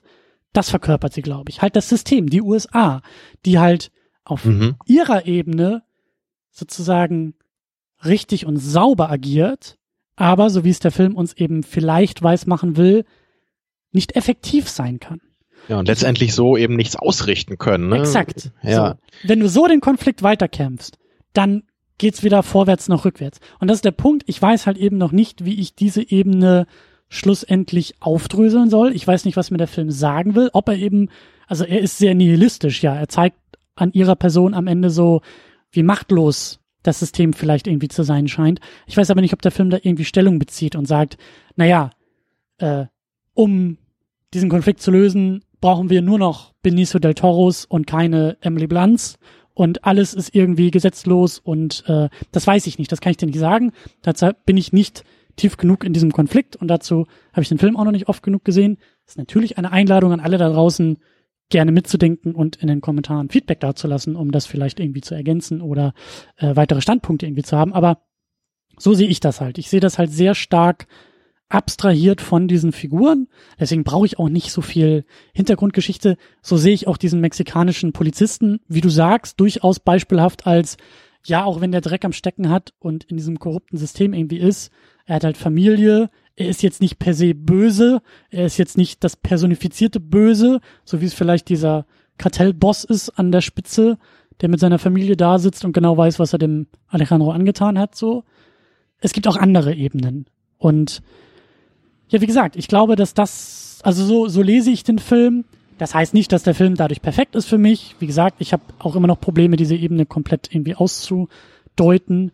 Aber ich habe das Gefühl, dass es halt eher um diese Ebene geht, als um so ein personifiziertes Spiel von Moral, wie du auch gesagt hast, so diese klassischen griechischen Tragödien quasi, ne, wo, wo, wo Mensch, wo ein Mensch fällt, weil die Moral im Wege ist und so, das sehe ich hier weniger. Das sehe ich in anderen Filmen dann eher. Nee.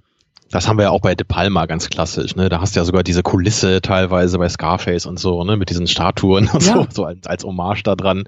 Aber sowas ist halt irgendwie was, was mich dann mehr abholt. Ich, ich mag halt eigentlich Filme normalerweise lieber, die mich über eine persönliche Ebene ne, in eine abstrakte Ebene holen können. Und wenn ein Film von vornherein sehr stark auf so einer abstrakten Ebene ist, dann komme ich halt gar nicht so richtig rein. Und manchmal denke ich mir dann sogar, warum gucke ich mir nicht einfach eine Doku an? Also so stark würde ich es jetzt hier nicht sagen. Ja. Aber so diese, diese Frage habe ich manchmal echt, weil ich dann irgendwie denke, wenn ich eine fiktionale Geschichte habe, dann ist halt der, der Witz für mich von vornherein, dass ich das halt eben an persönlichen Schicksalen festmache, weil sonst brauche ich eigentlich keine Narration. Ja. Ähm, naja, ist vielleicht auch eine steile These, aber für mich persönlich ist es meistens so, würde ich sagen. Aber das, das ist, glaube ich, auch der Punkt. Also, ähm, das meinte ich ja auch schon am Anfang. Ich glaube, also, wie gesagt, das ist jetzt meine Sichtweise auf den Film, aber ähm, selbst wenn du diese Sichtweise nachvollziehst, heißt das für dich persönlich ja nicht, dass der Film dadurch irgendwie besser funktioniert, weil dir das eben zu unpersönlich ist. Also weil, glaube ich, diese Ebenen, die Verhandlung auf diesen Ebenen jetzt auch nicht unbedingt besser gefällt, sagen wir es mal so. Nee, nee, es hilft vielleicht dann, den Film besser einzuordnen. Ne, und vielleicht kann man dann versuchen, ihn mehr auf einem anderen Level zu gucken ne, und von vornherein eher so zu rezipieren. Manchmal kann das ein bisschen ja. helfen. Normalerweise wird der Film dann nicht plötzlich ein Lieblingsfilm, weil ich denke, ach so, ne? also so viel passiert da normalerweise nicht ja, ich, ich habe mich halt auch am Ende gefragt, so, das, das hast du jetzt auch schon ganz gut eigentlich vorbereitet, ne, diese, dieses nihilistische Ende und auch so ein bisschen die Frage, was ist eigentlich jetzt die Lösung oder sagt dir der Film überhaupt eine Lösung? Also tendenziell würde ich sagen, der Film legt schon nahe, äh, dass die, die Lösung von, ähm, von dem Matt Graver, also von Josh Brolin, nicht so die richtige Lösung ist also jetzt rein vom Tone, weil die Figur wird ja auch eigentlich immer als negativ dargestellt, während wir natürlich schon bei Emily Blunt sind und sie uns eher als Protagonistin auch als positiv dargestellt wird. Also könnte ich jetzt nicht genau sagen, dass das im Grunde 50-50 ist. Der Film sagt, entweder machst du es so oder so, ich weiß nicht, was besser ist. Mir kommt schon so vor, als würde der Film eher sagen, äh, die, die Lösung ne, von, von dem Matt Graver ist auf jeden Fall die falsche und die ungerechte. Ähm, ja, aber gleichzeitig, ne, wie du gesagt hast, ist unsere Protagonistin als Justitia vielleicht, wenn man so will, im Grunde auch die Machtlose. Also ist ihre Lösung ja eigentlich auch nicht die richtige. Und äh, was jetzt die Lösung ist, sagt der Film irgendwie nicht. Ich glaube, das, das, macht stimmt, er aber auch ganz ne? bewusst nicht. Ich glaube nicht, dass er uns einen Lösungsansatz zeigen will. Ich glaube, er will uns einfach. Ist, glaube ich, auch gar nicht so einfach. Ne? Ja, ich glaube, der zeigt uns eher die, die, die Verfahrenheit in diesem, in diesem Konflikt. Also wie, wie, ja, wie einfach ja. alles scheiße ist sozusagen auf Seite von ihr. Also wenn du nach dem System gehst, dann scheißt du, scheinst du halt irgendwie nicht ans Ziel zu kommen. Wenn du ans Ziel kommen willst, dann wirfst du alles andere über Bord. So gleichzeitig habe ich aber auch den Eindruck, ich ähm, äh, hat es ja, glaube ich, auch irgendwie angedeutet. Ich glaube, das geht ja auch irgendwie darum, so ein bisschen so in diesem Konflikt eigentlich auch nur so ein paar Machtverhältnisse so zu kippen, dass es ein bisschen leichter kontrollierbar wird. Ist ja nicht so, dass jetzt Benicio del Toro in Person den War on Drugs gewinnt und mit dieser einen Person, die er da auslöscht, äh, alles gewonnen ist sozusagen, sondern es verschiebt sich einfach nur so ein bisschen. Er hat ja eh nur seine eigenen Interessen, ne, der Alejandro. Also der, ja. der ist ja im Grunde wie so ein Söldner oder so. Und er sagt ja Brolins Figur einmal auch, der, der, arbeitet immer für den, der ihm gerade ermöglicht, da irgendwie die Leute genau. umzulegen, nach denen er äh, genau. ne, sucht. Und wenn, jetzt, wenn es halt gerade passt, dann benutzt halt nur das CIA oder wer die da genau sind, ihn halt und sonst benutzen halt irgendwelche anderen Kartelle ihn. Ne? Ja. Ja, also das, das ist ja im Grunde auch eine interessante Figur, so oder als Idee durchaus, durchaus cool. Aber viel mit gemacht wird eben nicht. Er ist nur ein, ein Puzzlestück in diesem ganzen Film. Ja. Naja, so Aber, insgesamt, äh, es ist ja nicht schlecht. Ich sage ja auch nicht, ja. ich mag es nicht. Es ist, Also bevor wir nochmal zu Villeneuve können, äh, kommen, abschließend würde ich vielleicht nochmal so ein kleines Resümee nochmal geben. Ich, ich habe mir das eigentlich ganz, ganz knuffig überlegt, so als Resümee, weil ich habe ja schon oft hier ähm, ähm, Trainspotting erwähnt. Nein, nicht Trainspotting, äh, Lost in Translation. Da habe ich ja oft gesagt, ähm, Lost in Translation ist ein Film, der überhaupt nichts für mich ist, den ich aber durchaus anderen Leuten empfehlen würde, ja, weil ich trotzdem der Meinung bin, dass der durchaus gut ist für das, was er ist, ist nur überhaupt nicht mein Ding. Und irgendwie kam mir so der Gedanke, hey, vielleicht ist Sicario quasi genau das Gegenteil. Also ein Film, der eigentlich genau für mich ist, so von den Schauspielern und äh, mhm. von den von den Themen her, von der Materie, eigentlich genau mein Ding, so Crime äh, und so weiter. Nur irgendwie, also um es auch wieder sehr hart zu sagen, gleichzeitig ein Film, den ich selber ganz okay finde, aber irgendwie niemandem empfehlen würde. Also, also meine ich eigentlich gar nicht so ernst, aber so ein bisschen ist es äh, ernst, weil ich irgendwie für jeden Aspekt, den ich in dem Film erkennen kann, sofort einen anderen Film nennen könnte, den mhm. ich viel besser finde in der Hinsicht. Ne? Also ich würde Sicario schon irgendwie Leuten empfehlen, gerade Villeneuve-Fans, ne? kann man durchaus mal gucken, allein wegen der Audiovisualität.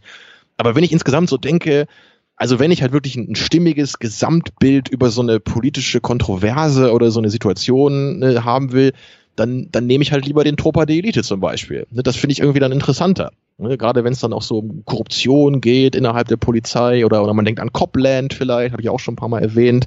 So, der hat halt auch diese Aspekte, finde ich halt irgendwie besser eingefangen in dem Film. So, das ist die eine Ebene. Wenn ich jetzt wirklich die persönliche Ebene haben will, die der Film ja, wie wir erarbeitet haben heute, wirklich ja, glaube ich, nicht gehen will, mhm. die ich selber aber einfach viel lieber mag, dann nehme ich halt sowas wie Training Day oder auch wie Serpico, haben wir auch mal besprochen. Mhm. So, da, da hast du eben die Figuren, die im Zentrum stehen. Da ist der Konflikt ne, eher der Rahmen und du hast diese packenden ne, persönlichen Schicksale, da hast du großes Schauspiel, ne, da hast du Momente, wo Figuren zerbrechen, aus sich rauskommen. Das gibt mir halt da mehr. Ja, und dann eine Ebene, die wir auch nicht gar nicht besprochen haben, so, der Film wird ja oft sogar als Action irgendwie bezeichnet, kann man formal vielleicht gerade noch so nennen, weil er so ein paar Action-Momente hat. Aber das ist jetzt ja wirklich kein Film, den man jetzt guckt wegen der Action. Ähm, viele loben ja immer diese eine Sequenz gegen, ja, so nach dem ersten Akt vielleicht, ne, wo dann die, diese Grenzfahrt mhm. und dann mhm. gibt's ja diesen einen Shootout. Ich finde das halt auch wirklich gut aufgebaut. Allerdings, äh, ich finde es immer so ein bisschen antiklimatisch, wie das endet, ne? weil dann, dann sind da irgendwie zwei Autos mit so ein paar Typen mit Knarren drin, dann steigen die aus, der eine Typ hebt irgendwie die Knarre, der Kopf sagt, lass die Waffe fallen, er macht's nicht und innerhalb von einer Sekunde sind alle tot. so, mhm. Äh, finde ich irgendwie ein bisschen lame, jetzt einfach nur als Actionsequenz. Finde ich irgendwie nicht so geil geschrieben. Der Aufbau ist super, aber die Entladung völlig platt. Also vergleich das mal mit Heat, ja, wo wir irgendwie eine der besten Actionsequenzen in so einem Crime-Thriller haben, ne, in der Mitte des Films, die ich halt bis heute, obwohl ich den Film irgendwie zehnmal oder so gesehen habe, wo ich immer noch irgendwie schwitzend davor sitze, weil ich es so intensiv und geil finde, da kann halt Sicario natürlich überhaupt nicht mithalten, will er auch nicht, klar, aber ich hätte mich jetzt nicht beschwert, wenn wir vielleicht zwei, drei wirklich coole Actionsequenzen haben, die nicht in einem super dunklen Tunnel spielen, wo ich halt nicht sehen kann, oder die innerhalb von 30 Sekunden irgendwie zu Ende sind auf diesem Highway da. Naja. Also daran sieht man irgendwie, der Film hat viele Aspekte, die mich interessieren, aber so keiner klickt richtig mit mir. Und deswegen ist es insgesamt nur okay. Weil wir Villeneuve haben, ne, weil wir einen guten Writer und ein gutes Kamerateam haben, einen passenden Score, audiovisuell ist das alles top. Deswegen kann ich mir das angucken.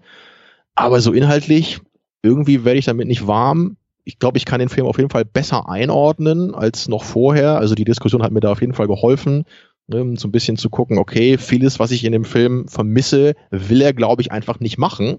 Das ist eine bewusste Entscheidung, denke ich schon. Mhm.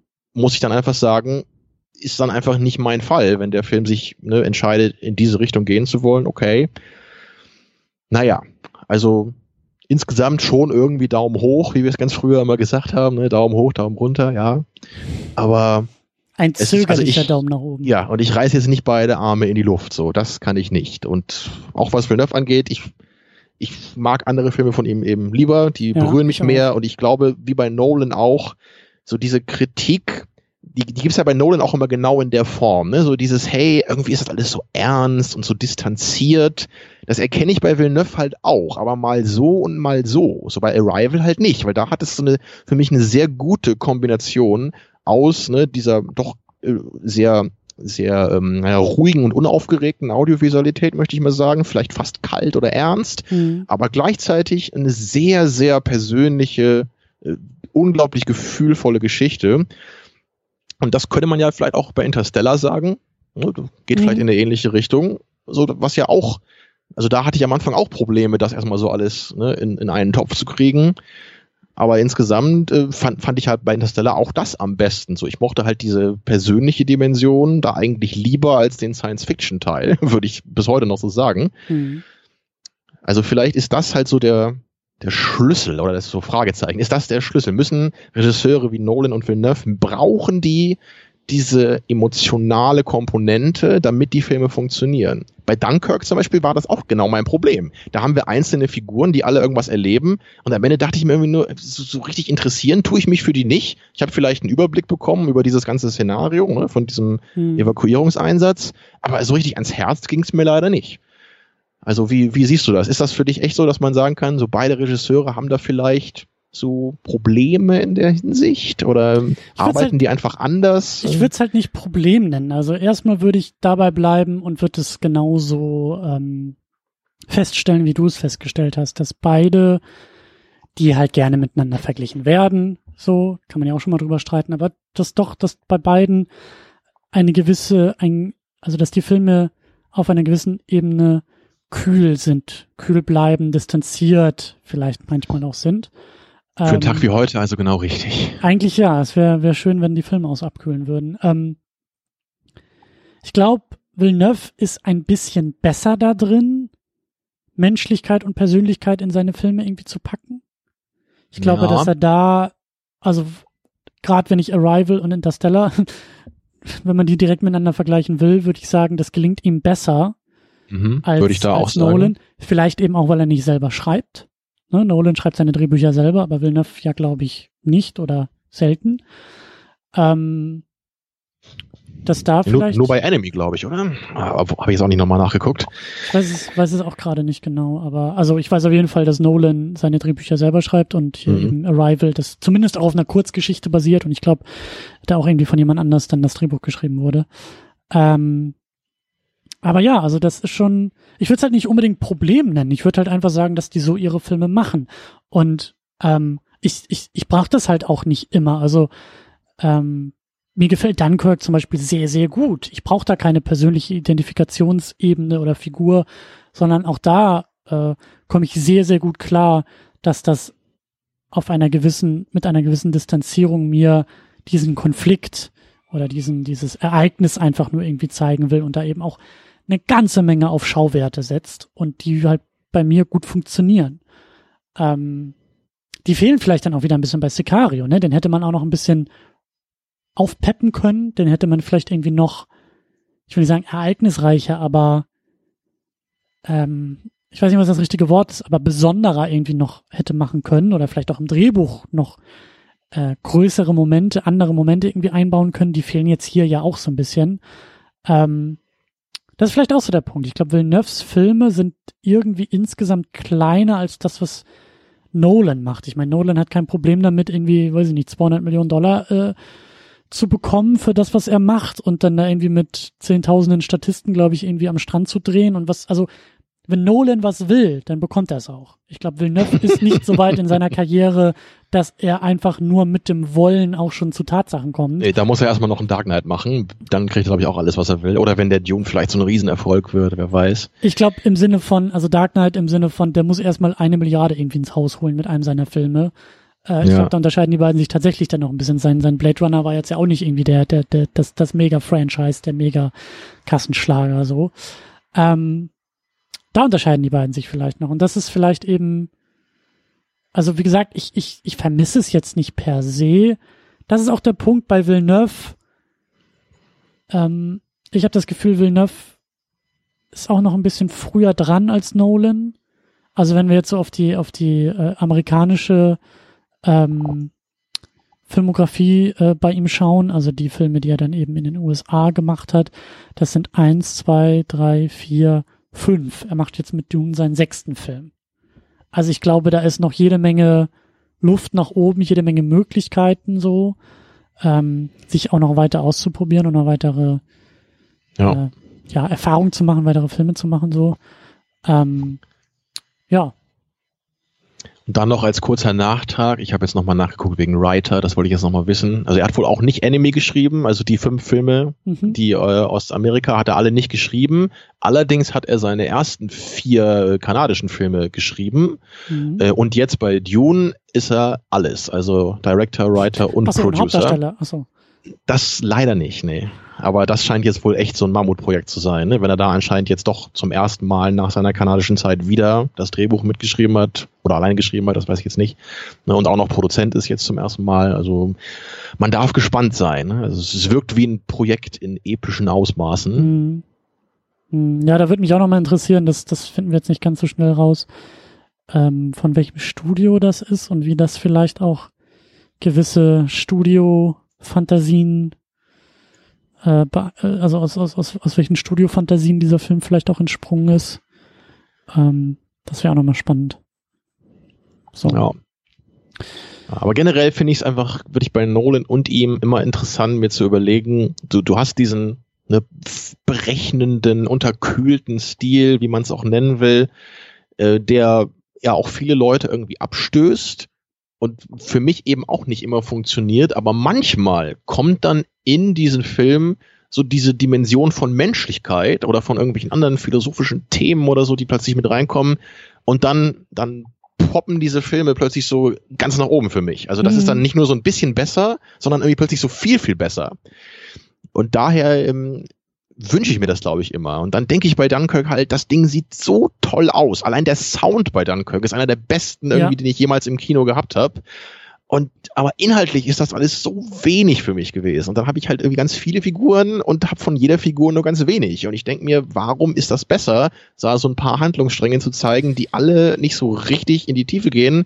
So zeig mir vielleicht lieber einen Handlungsstrang, lass mich das alles mit einer Figur erleben, lass mich bei ihr sein, lass mich das mitfühlen und vielleicht ist der Film dann irgendwie gleich äh, in Richtung Lieblingsfilmbereich, ne? weil so ist Dunkirk für mich nämlich auch ungefähr so wie Sicario, so wie ich es empfinde. Es ist ein, ein, guter Film, handwerklich absolut einwandfrei, wirklich großartig kann man sagen, aber inhaltlich irgendwie für mich etwas leer. Ähm, neue Idee, neuer Gedanke. Äh, ich finde es übrigens sehr lustig, dass wir äh, äh, also wir wollten über Villeneuve sprechen und jetzt vergleichen wir mhm. Villeneuve und Nolan die ganze Zeit, aber ähm, Klar, wir sagen damit auch eine Menge über Villeneuve aus. Ähm, wenn wir die beiden Regisseure so miteinander vergleichen, habe ich das Gefühl, Nolan, ähm, ich habe das Gefühl, Villeneuve verfeinert sich, wird immer besser, ähm, also besser auch im Sinne, ich meine, gut, klar, die Filme können einem jetzt besser oder schlechter gefallen, aber ich habe das Gefühl, er er wird konzentrierter, also bei, bei ihm geht's eher, bei ihm geht's sein Stil verdichtet sich oder ja, so? Was, was willst perfekt, du sagen? Ja, perfekt, ja? diese Verdichtung, das ist es irgendwie. Es geht voran, es ist sein Stil, er bleibt bei sich, er, er, er, er bewegt sich irgendwie nach vorne in kleinen Schritten, weil er jetzt nicht schlecht ist oder so, sondern weil mit jedem Film habe ich das Gefühl, so, ich meine, der Blade Runner war, glaube ich, auch so der größte, den er, den er, den er gemacht hat. Also da bewegt sich etwas in eine Richtung und ich würde sagen, diese Richtung ist tendenziell nach vorne, aber in kleinen Schritten und wie du sagst, mit so einer Verdichtung.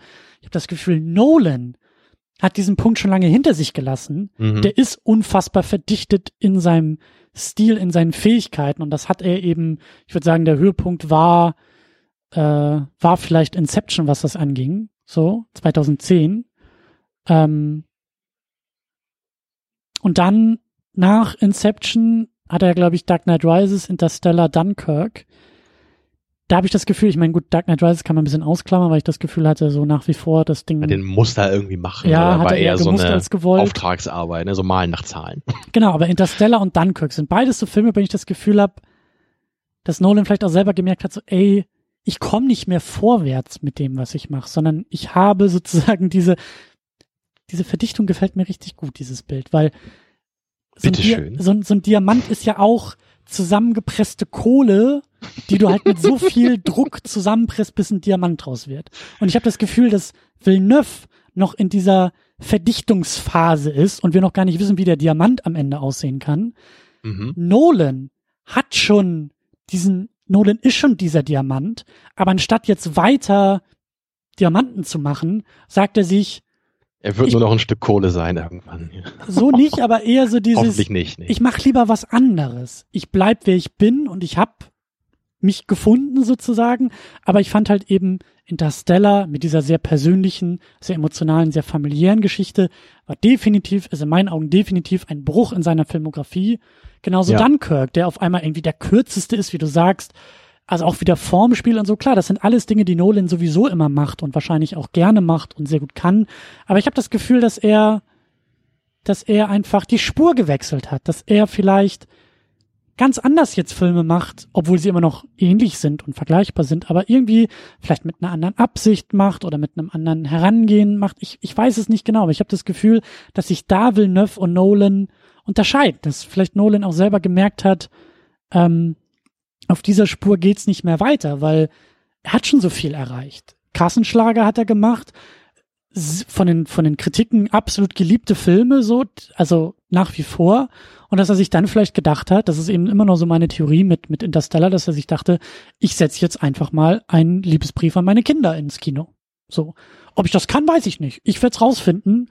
Klappt vielleicht auch nicht ganz so gut äh, kann man gerne drüber streiten, so. Aber ich würde schon sagen, das ist definitiv was anderes als das, was er die Jahre zuvor gemacht hat. Ja. Oder zumindest ich sehr schön. die Jahre vorher so. wollte. So.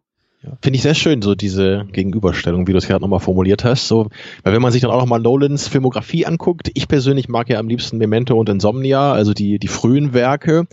Ne, und wenn man jetzt mal guckt, so, wenn wir die ersten fünf Filme mal nehmen, so von Nolan, ne, dann haben wir von Following über Memento, Insomnia, Batman Begins und Prestige. Dann haben wir nämlich beim sechsten Film haben wir The Dark Knight, ne? Also das, das dickste und erfolgreichste Ding, was er gemacht hat. Und das wäre jetzt genau der sechste Film, ne, bei, bei Villeneuve, also wenn wir die amerikanischen Filme zählen bei ihm, hätten wir da dann Dune und wer weiß, vielleicht ist dann Dune wirklich der, der quasi Dark Knight für Villeneuve, also sein, seine Ankunft so im Mainstream, das jetzt wertfrei mhm. gemeint wirklich, ne, nur mhm. bei, nur das ist halt der Punkt, wo dann, wo dann Nolan wirklich so erfolgreich wurde, ja, und dann kam Inception hinterher, der ja auch ein riesen Hit war, und danach, genau wie du sagtest, so mit Dark Knight Rises ist irgendwie schon so ein bisschen so, da hat man nicht so das Gefühl, dass da sein ganzes Herzblut dabei war, auch wenn der Film jetzt ja nicht völlig schlecht ist oder so, aber zumindest jetzt kein Vergleich mit den vorherigen Werken.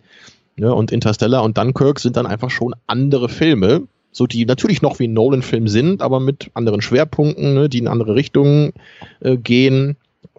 Und, ich würde halt auch sagen, obwohl ich halt äh, durchaus ne, die früheren Werke lieber mag, würde ich auch sagen, Inception und Dark Knight ist so im Grunde so das, was Nolan wahrscheinlich so am besten zeigt. Ne, das ist halt die Mischung aus seiner früheren, vielleicht ein bisschen ja, ja kreativeren, experimentelleren Phase, vielleicht kann man es so nennen, und der äh, späteren sehr ja, Blockbuster-Phase oder so, ne, wo er halt ein breiteres Publikum noch mit ansprechen kann, als jetzt mit einem Film wie Insomnia.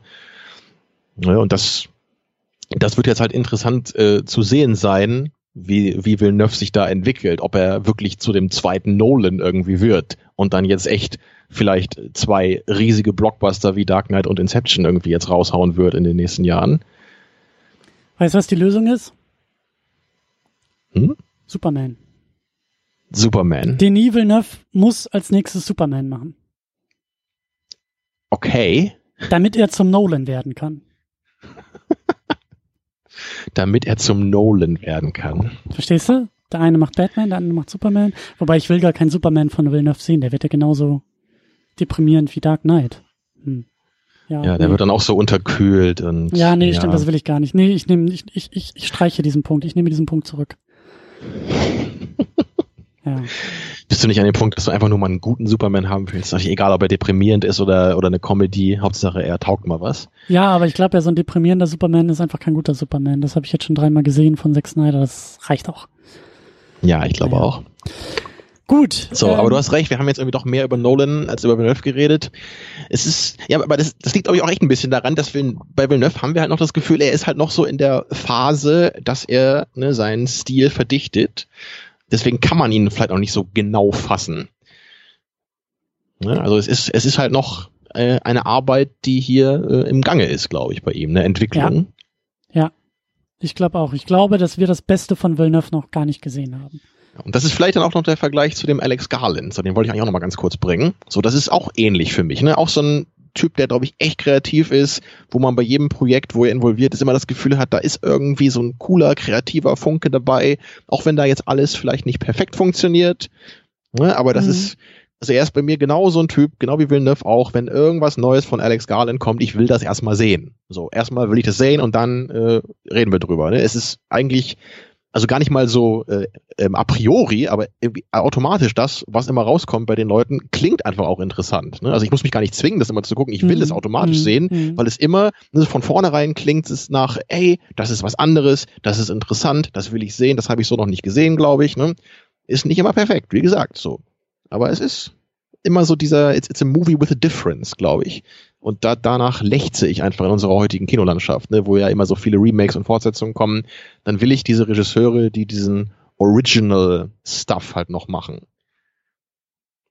Ja, und da ist äh, Villeneuve auf jeden Fall auch anzusiedeln. So, der, der, obwohl er jetzt irgendwie Dune auch so ein, so ein Studio-Ding macht und der Blade Runner ja auch eine Fortsetzung war und so, ich glaube aber schon, vielleicht auch da dieser, dieser Vergleich auch zu Nolan. Ja, aber also bei dem Blade Runner kann man jetzt echt nicht sagen, dass das irgendwie eine Fortsetzung ist, äh, wie du weißt, irgendwie du weißt, John Carter 2 Nein, oder irgendwie du weißt, sowas. du weißt schon, was ich meine. Also, ja. es, ist, es ist aber, Ja. es ist, es ist ein bekanntes äh, also es basiert auf einem bekannten Film, es knüpft sich da an, das ist jetzt schon eine Sache, sowas würde Nolan jetzt glaube ich nicht unbedingt machen. Also der kommt jetzt nicht daher und sagt, ich mache jetzt irgendwie Godfather Part 4 oder sowas. äh, so, also da, also auch da, ich glaube so dieser dieser Blade Runner, der war der stand schon vorher im Raum, bevor Villeneuve dazu kam. Und Dune wahrscheinlich genauso. Während halt Nolan äh, sag ich ja, derjenige ist, der, der, der läuft, glaube ich, durch Hollywood und pickt sich von den Bäumen, was er haben will. Und Villeneuve Ja, oder stampft sowas wie Prestige halt einfach mal aus dem Nichts, Genau. weil er irgendwie eine Idee hat und die verwirklichen will. Ganz genau. Ähm, ja, aber ähm, äh, Villeneuve ist auf jeden Fall spannend weiter zu beobachten. Ich hoffe auch, dass er weiteren Schwung bekommt und eines Tages vielleicht auch mal an so einem Punkt ist und sich von den Bäumen pflücken kann, was und wen er haben will.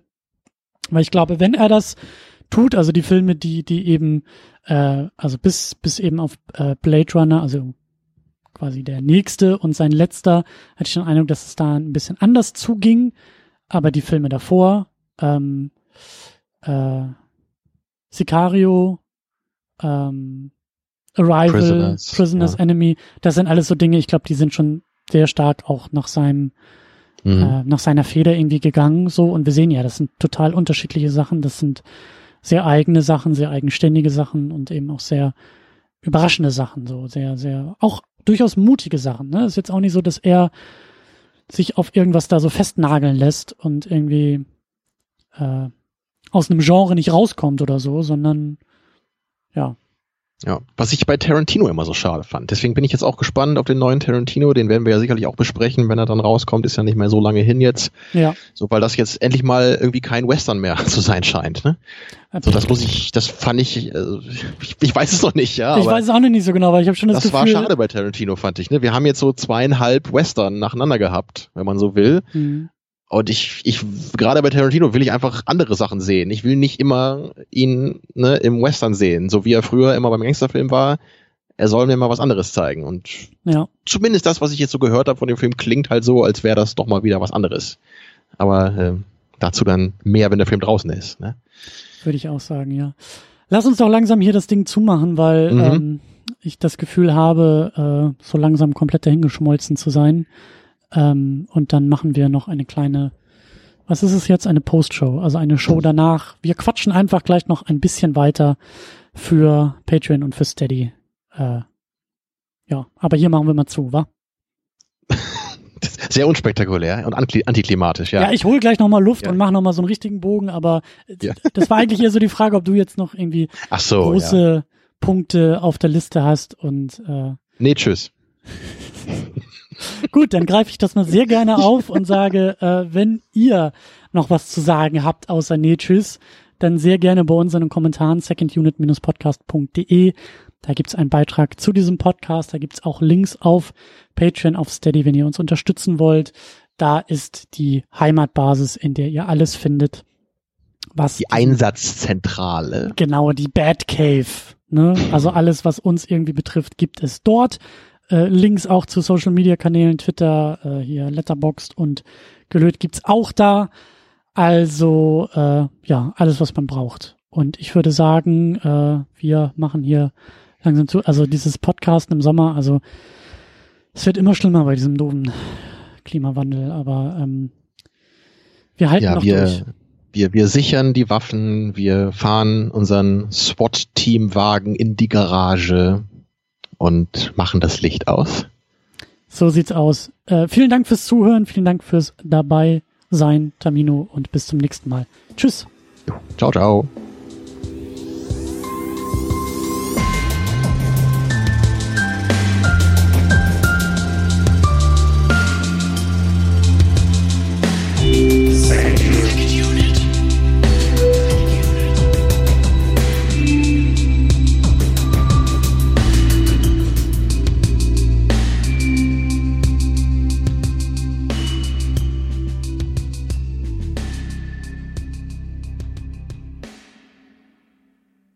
Die Second Unit ist das Ergebnis harter Arbeit.